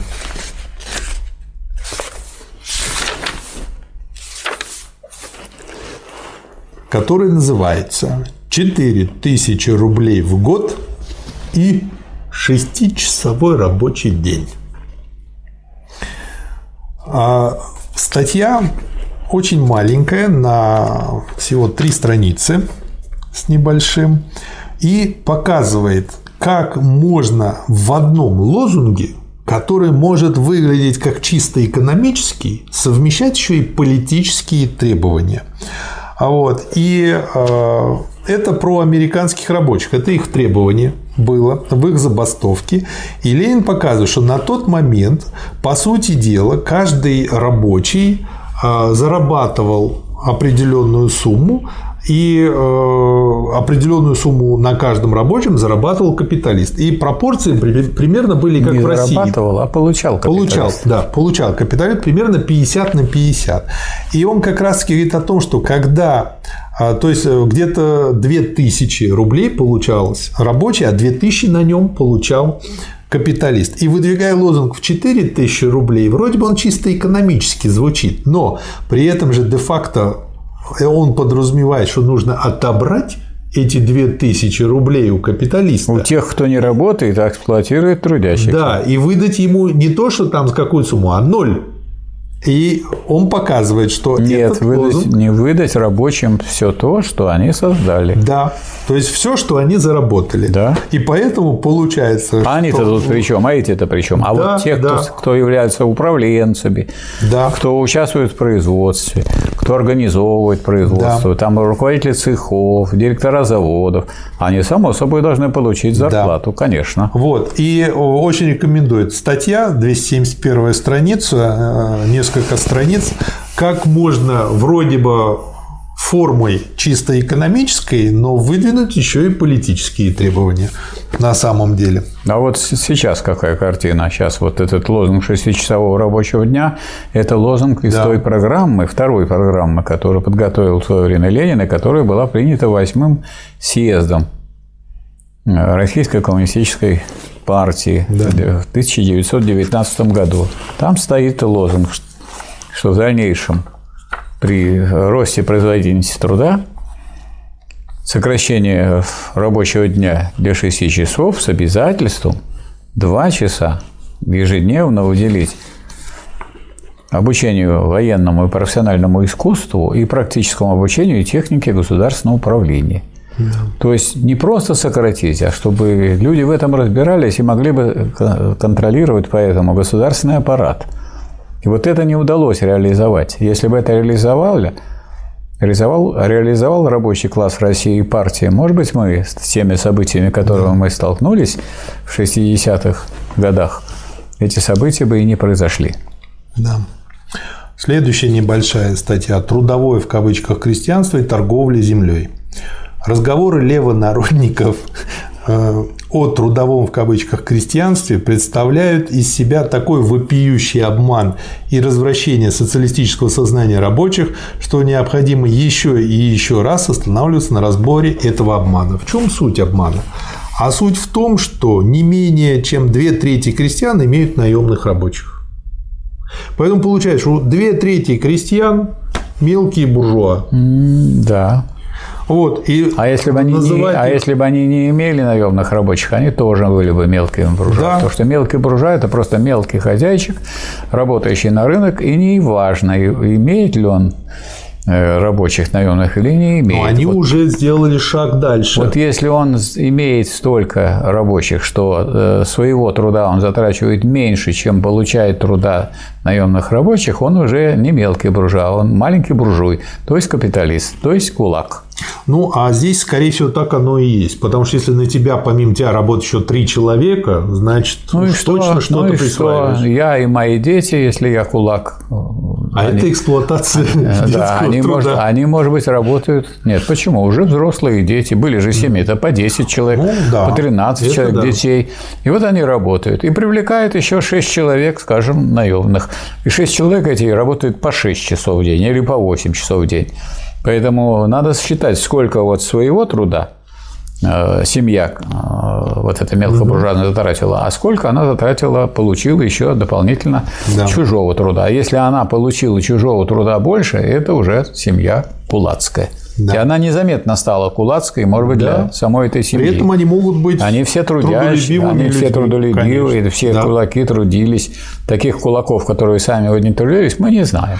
И вот на эту удочку до сих пор ловится куча людей. Да. Соответственно, задача пролетария городского – развить ясное сознание этой классовой противоположности, которая прикрыта в деревне особенностями земледелия и остатками крепостничества. А задача буржуазии, с которой, кстати, та неплохо плохо справляется, за которой по неразумию плетутся и мелкобуржуазные левонародники, затруднять сознание этой классовой противоположности посредством пустых, бессодержательных и глупо и глубоко лживых фраз о трудовом в кавычках крестьянстве. То есть слово «крестьянин» само по себе, оно имело смысл как некая объединяющая категория для феодального хозяйства. Крестьянин – это, то, это те люди, которые были крепостными у помещика. А когда они уже не крепостные, когда они самостоятельно ведут хозяйство, одни у них их труд в своем хозяйстве их не, не прокормит. Они полупролетарии или пролетарии, когда они даже главным образом работают на других. Это люди, которые ведут самостоятельное хозяйство, и труд э, привлеченных работников меньше, чем их собственный труд. Это мелкая буржуазия. И, наконец, кулаки, которые тоже трудятся, но труд привлеченных и использованный и присвоенный э, хозяином больше, чем э, труд собственной семьи. Это кулаки, то есть капиталисты в земледелии в сельском хозяйстве. Михаил Васильевич, наш старый знакомый, либеральный профессор Туган Барановский о равенстве. Ленин, конечно, не мог этого оставить, и про и слава богу, потому что как бы это я читаю, как мама читает детективы господин либеральный профессор Туган Барановский отправился в поход против социализма. Дальше цитата его. «Если взять социализм, – провозгласил господин Туган, – не как экономическую теорию, а как жизненный идеал, то, несомненно, он связан с идеалом равенства. Но равенство – понятие из опыта и разума невыводимое. То есть, Шикарно. Почему еще и хороша эта статья? Она показывает шикарный прием. Сначала сфальшивить, а потом сказать, что это фальш. То есть а, человек перевирает теорию, а потом показывает, что вот же она не работает. Это как с бытием, определяющим сознание. Переврали, а потом показали, что не работает. То же самое и здесь. Он показывает, ну а как же, ведь э, люди же-то все не равны, значит социализм не получится. Это утопия. Вот. Господин Тукан повторяет старый прием реакционеров. Сначала извратить социализм, приписав ему нелепость, а потом победоносца опроверг... опровергать нелепицы. Когда говорят, что опыт и разум свидетельствуют, что люди не равны, то под равенством разумеют равенство способностей или одинаковость физических сил и душевных способностей людей. Само собой разумеется, что в этом смысле люди не равны. Ни один разумный человек и ни один социалист не забывает этого. Только к социализму такое равенство не имеет никакого отношения. А дальше, ну, простите, но я употреблю слово смачно. Один раз сегодня. То есть дальше вот э, то, как он разделывает тушку, а, очень вкусно. Если... Ярко и впечатляюще. Хорошо. Глубоко и остроумно. Ай, не любите вы это слово. А я люблю. Кстати, Ленин на моей стороне. Знаете Конечно. почему? Сейчас процитирую. Знаю, раз вы его читаете, он на вашей стороне. Нет, я имею в виду на стороне слова «смачно». Если господин Туган совсем не умеет думать, вот это именно вот потому что это как выпад рапирой в схватке, то во всяком случае он умеет читать. И взявший известное сочинение одного из основателей научного социализма Фридриха Энгельса против Дюринга, господин Туган мог бы прочесть там специальное разъяснение, что под равенством в области экономической глупо разуметь что-либо иное, кроме уничтожения классов. Но когда господа профессора, не профессоры, а профессора, ветра, не ветры сводят нас с ума, из палуб выкорчевывая мачты – вот, поэтому смачно. Берутся опровергать социализм, то не знаешь, чему больше удивляться. Их тупости, опять так же, или их невежеству, или их недобросовестности. Придется начинать с азов, раз имеешь дело с господином Туганом. Под равенством социал-демократы в области политической разумеют равноправие, а в области экономической, как уже сказано, уничтожение классов. И дальше он разворачивает эту мысль. Равноправие есть требование требования одинаковых политических прав для всех граждан государства, достигших известного возраста и не страдавших необыкновенным либерально-профессорским слабоумием. Вот. Это требование выдвинуто впервые вовсе не социалистами, не пролетариатом, а буржуазией. Перейдем теперь к равенству в смысле экономическом. В Соединенных Штатах Америки, как и в других передовых государствах средневековых, привилегий, привилегий нет. Все граждане равны в смысле политических прав. Но равны ли они по положению в общественном производстве? Нет, господин Туган, не равны. Уничтожить классы – это значит поставить всех граждан в одинаковое отношение к средствам производства всего общества. Это значит, что все граждане имеют одинаковый доступ к работе на общественных средствах производства, на общественной земле, на общественных фабриках и так далее. Вот. В связи с этим у меня как бы два небольших вопроса созрело. Первый. Правильно я понимаю, что социализм – это уничтожение классов? Это не определение социализма. Но если это социализм, то, конечно, идет уничтожение класса. Да. Я, я не говорю потому, про то, что это определение. Потому что если да. говорить, что такое социализм, конечно, я бы ответил так. Социализм – это коммунизм, но не развитый, не полный, не зрелый, с родимыми пятнами капитализма. Это коммунизм в своей низшей фазе. И при социализме но, идет но он живой, класса. но он живой, движущийся. Угу. И в чем, собственно говоря, главный это отпечаток, что он же вышел из капиталистического, из угу. классового общества. Поэтому классовость, вот это еще наличие классов, оно, с одной стороны, уничтожено. В каком смысле? В главном. Потому угу. что эксплуататорских классов больше нет. Угу. Поэтому произошло уничтожение классов или не произошло? Как бы вы ответили? Оно происходит. Нет. Оно произошло в главном и основном. Угу. В основном классы уничтожены. Но, но есть пол, еще там... но нет, не просто. Только в основном. Что такое в основном? Вот дом построенный в основном, можно жить? Нет еще. Не очень. Ну, здорово. можно. Ну, Вот- крыша есть, вот но вы- нету канализации, вот это нету социализм. горячего. Вот это социализм. В основном классы уничтожены. Теперь я понял, почему у нас Они часто ра- горячую воду А вы думали, а вы что думали? Ага. А неравенство остается? А неравенство остается? Остается. Причем, причем в государстве революции Ленин пишет. Один, вот у нас есть распределение по труду. Есть общественные фонды. Конечно, по отношению к общественным фондам тут равенство есть. А если, значит, э, ре- берете распределение по труду, один болен, другой здоров. У одного большая семья, другого маленькая, а платят поровну. Поэтому нет э, справедливости и равенства, пишет Ленин, Э, Первая фаза коммунизма дать не может, неравенство остается, и неравенство несправедливое. Поэтому кто рассуждает о справедливости при социализме, тот просто идет и против Ленина, и против ленинизма. И вот как бы вы сформулировали ответ на вопрос, социализм – это классовое общество или бесклассовое общество? Это уничтожение классов. Вот. Вот эта формулировка Ленина, которую вы сейчас употребили, она действительно диалектический ответ на этот вопрос. Когда мы говорим, что социализм есть уничтожение классов, то социализм и классы – антиподы, деление на классы. Раз это уничтожает классы, значит, уже Главное сделано уничтожение классов. Эксплуататорских классов нет, но еще не все сделано в отношении уничтожения социального неравенства. Между мужчиной и женщиной есть социальное неравенство, о чем говорит Ленин в Великом почине. Поэтому он, когда говорит, что социализм есть уничтожение классов, а никогда не говорит, что социализм – классы общества. Ну вот большинство людей, с которыми я этот вопрос обсуждал или затрагивал, они, это я имею в виду из тех, кто в советское время изучал вроде бы э, так сказать, общественные науки, они, если их спросишь, социализм классовый или бесклассовый, говорят, классовый. Ну как же классовое, когда социализм есть уничтожение классов? То есть классы и социализм – антиподы. А если эти антиподы в одном, ну это уже требует диалектического понимания. Да. Потому что есть это такое бесклассовое общество, в котором классы еще полностью не уничтожены. Вот полный ответ. Мгм, Спасибо. И второй вопрос.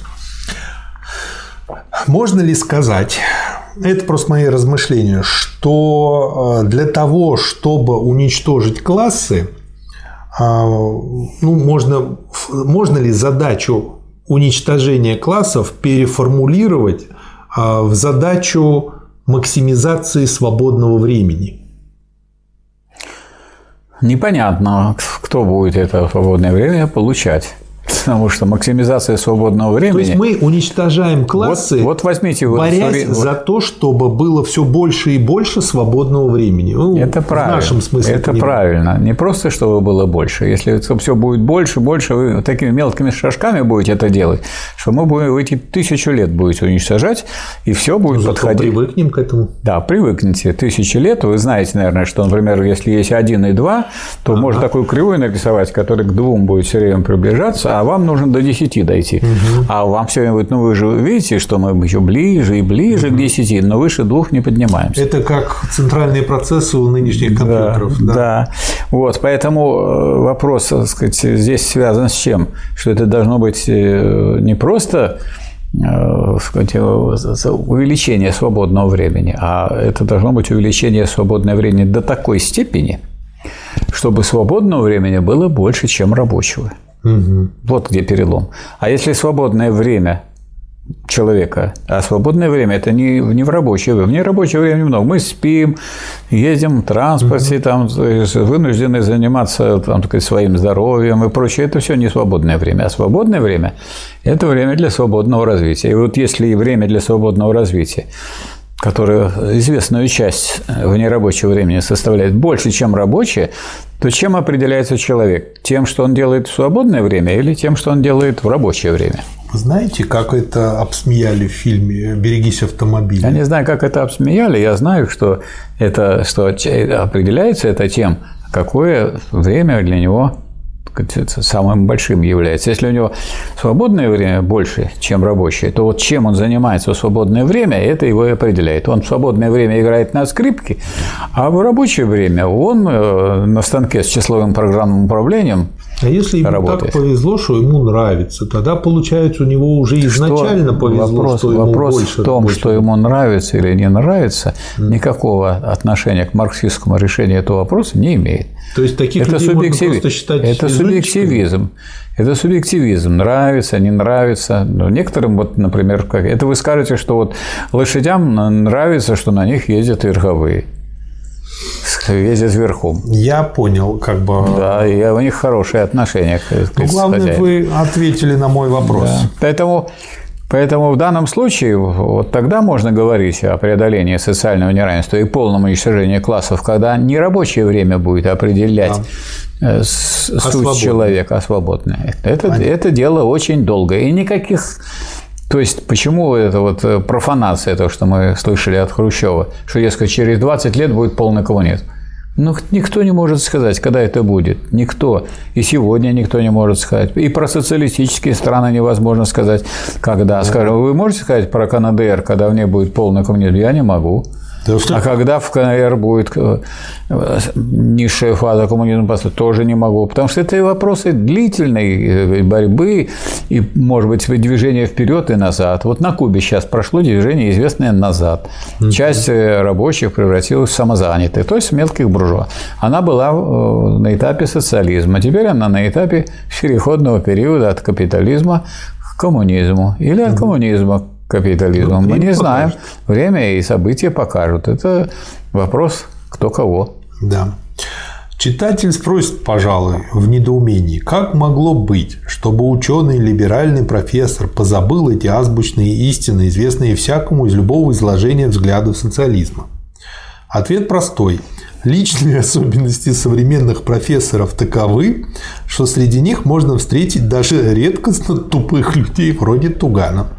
Но общественное положение профессора в буржуазном обществе таково, что пускают на эту должность только те, кто продает науку на службу интересам капитала, только те, кто соглашается против социалистов, говорит самый невероятный вздор, бессовестнейшие нелепости и чепуху. Буржуазия все это простит профессорам, лишь бы они занимались уничтожением социализма. Ну, поскольку, вот, скажем, у нас в Советском Союзе достаточно, так сказать, много людей, которые э, получили профессорские должности и звания, так быстро с ними расстаться не удается.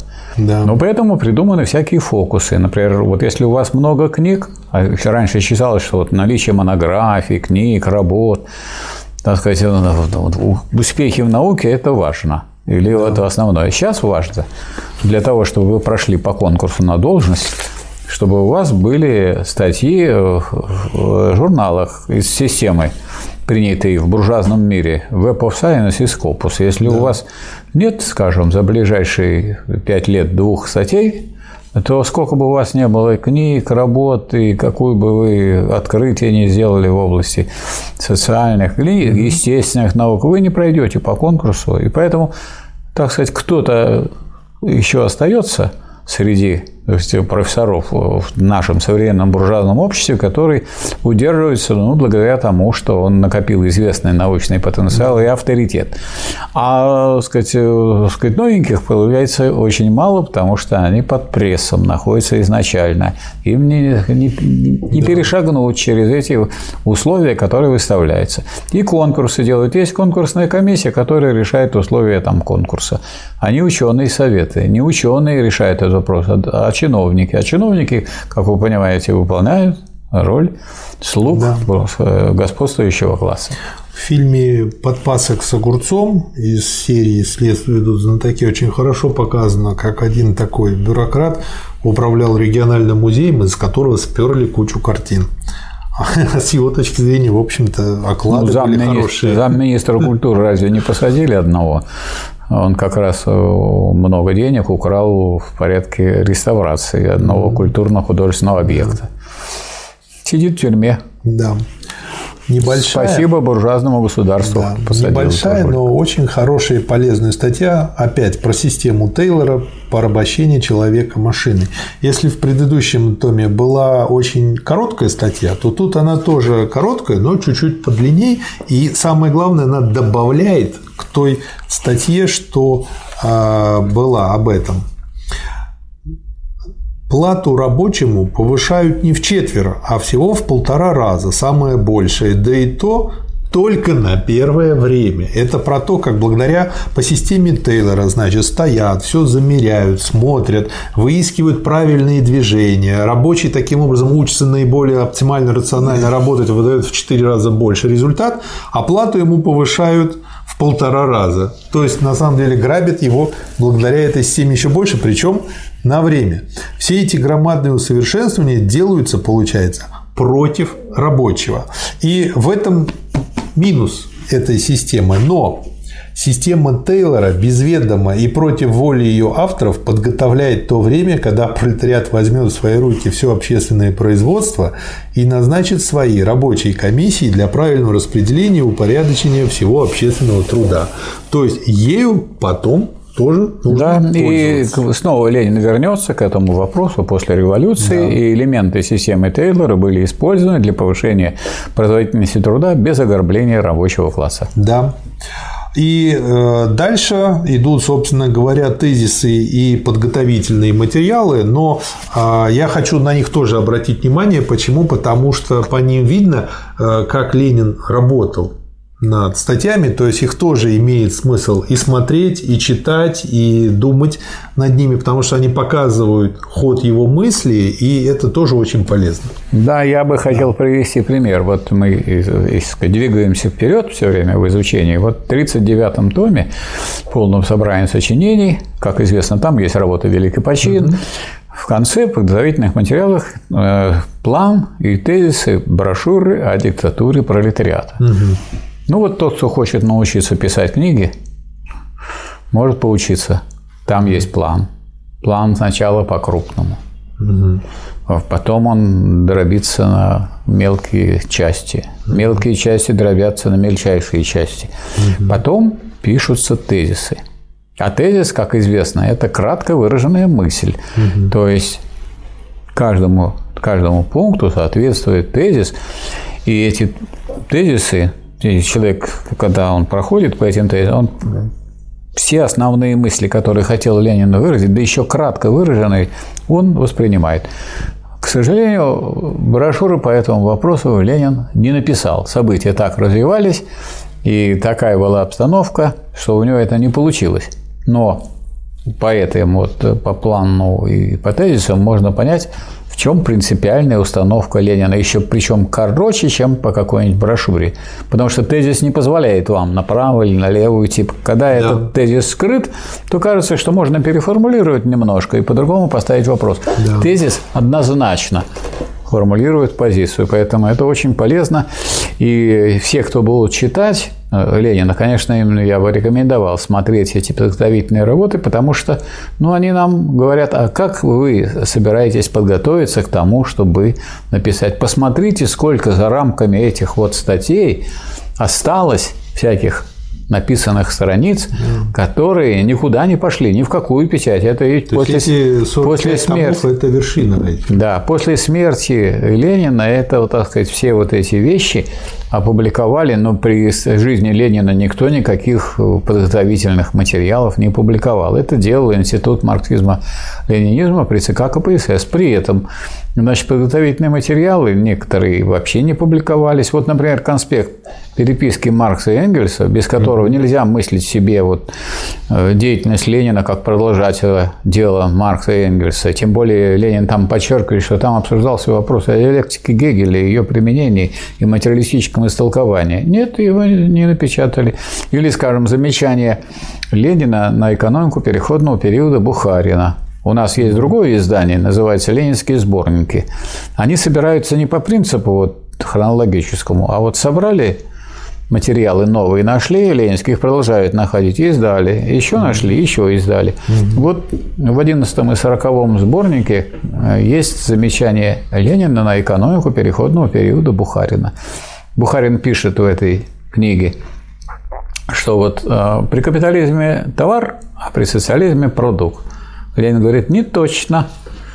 надо написать продукт, идущий в потребление не через рынок. Но могли ли хрущевские, так сказать, подпевалы, которые издавали полное собрание сочинений, это вставить в полное собрание сочинений? Да ни за что. Ну, Поскольку тогда уже планировался переход на рыночные да. рельсы, на товарное хозяйство, а мы с вами знаем, что товарное хозяйство в своем развитии дает капитализм. капитализм.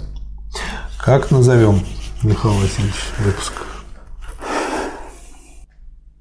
Я думаю, что э, этот вот том посвящен вот тому новому, что еще так не рассматривалось до сего. Ликвидаторство и национальный Нет, вопрос? ликвидаторство рассматривалось. Это угу. продолжение ликвидаторства. Я думаю, что этот том надо заглавить в связи с тем, что здесь рассматривается э, ленинская позиция по национальному вопросу.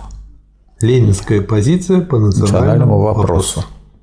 Вот эта позиция здесь уже сформулирована. Да. Четко. Вот. Тут другие, тут другие есть вещи. Ну вот мы, мы не можем все обнять этим заголовком, но выделить такое вот то новое, что вот внес этот том во все, во все течение. Вот это ленинская позиция. И дальше, почему это ленинская позиция, почему так можно назвать? Потому что и в других тонах, томах, и неоднократно будет Ленин к этому возвращаться, это уже не будет изложение ленинской позиции, это будет ее развитие, это будет ее укрепление, утверждение или оправдание, или отстаивание ее в критике. Поэтому вот я думаю, что это вот соответствует содержанию. Хорошо. Спасибо, Михаил Васильевич. Вам спасибо. Спасибо, товарищ. До свидания.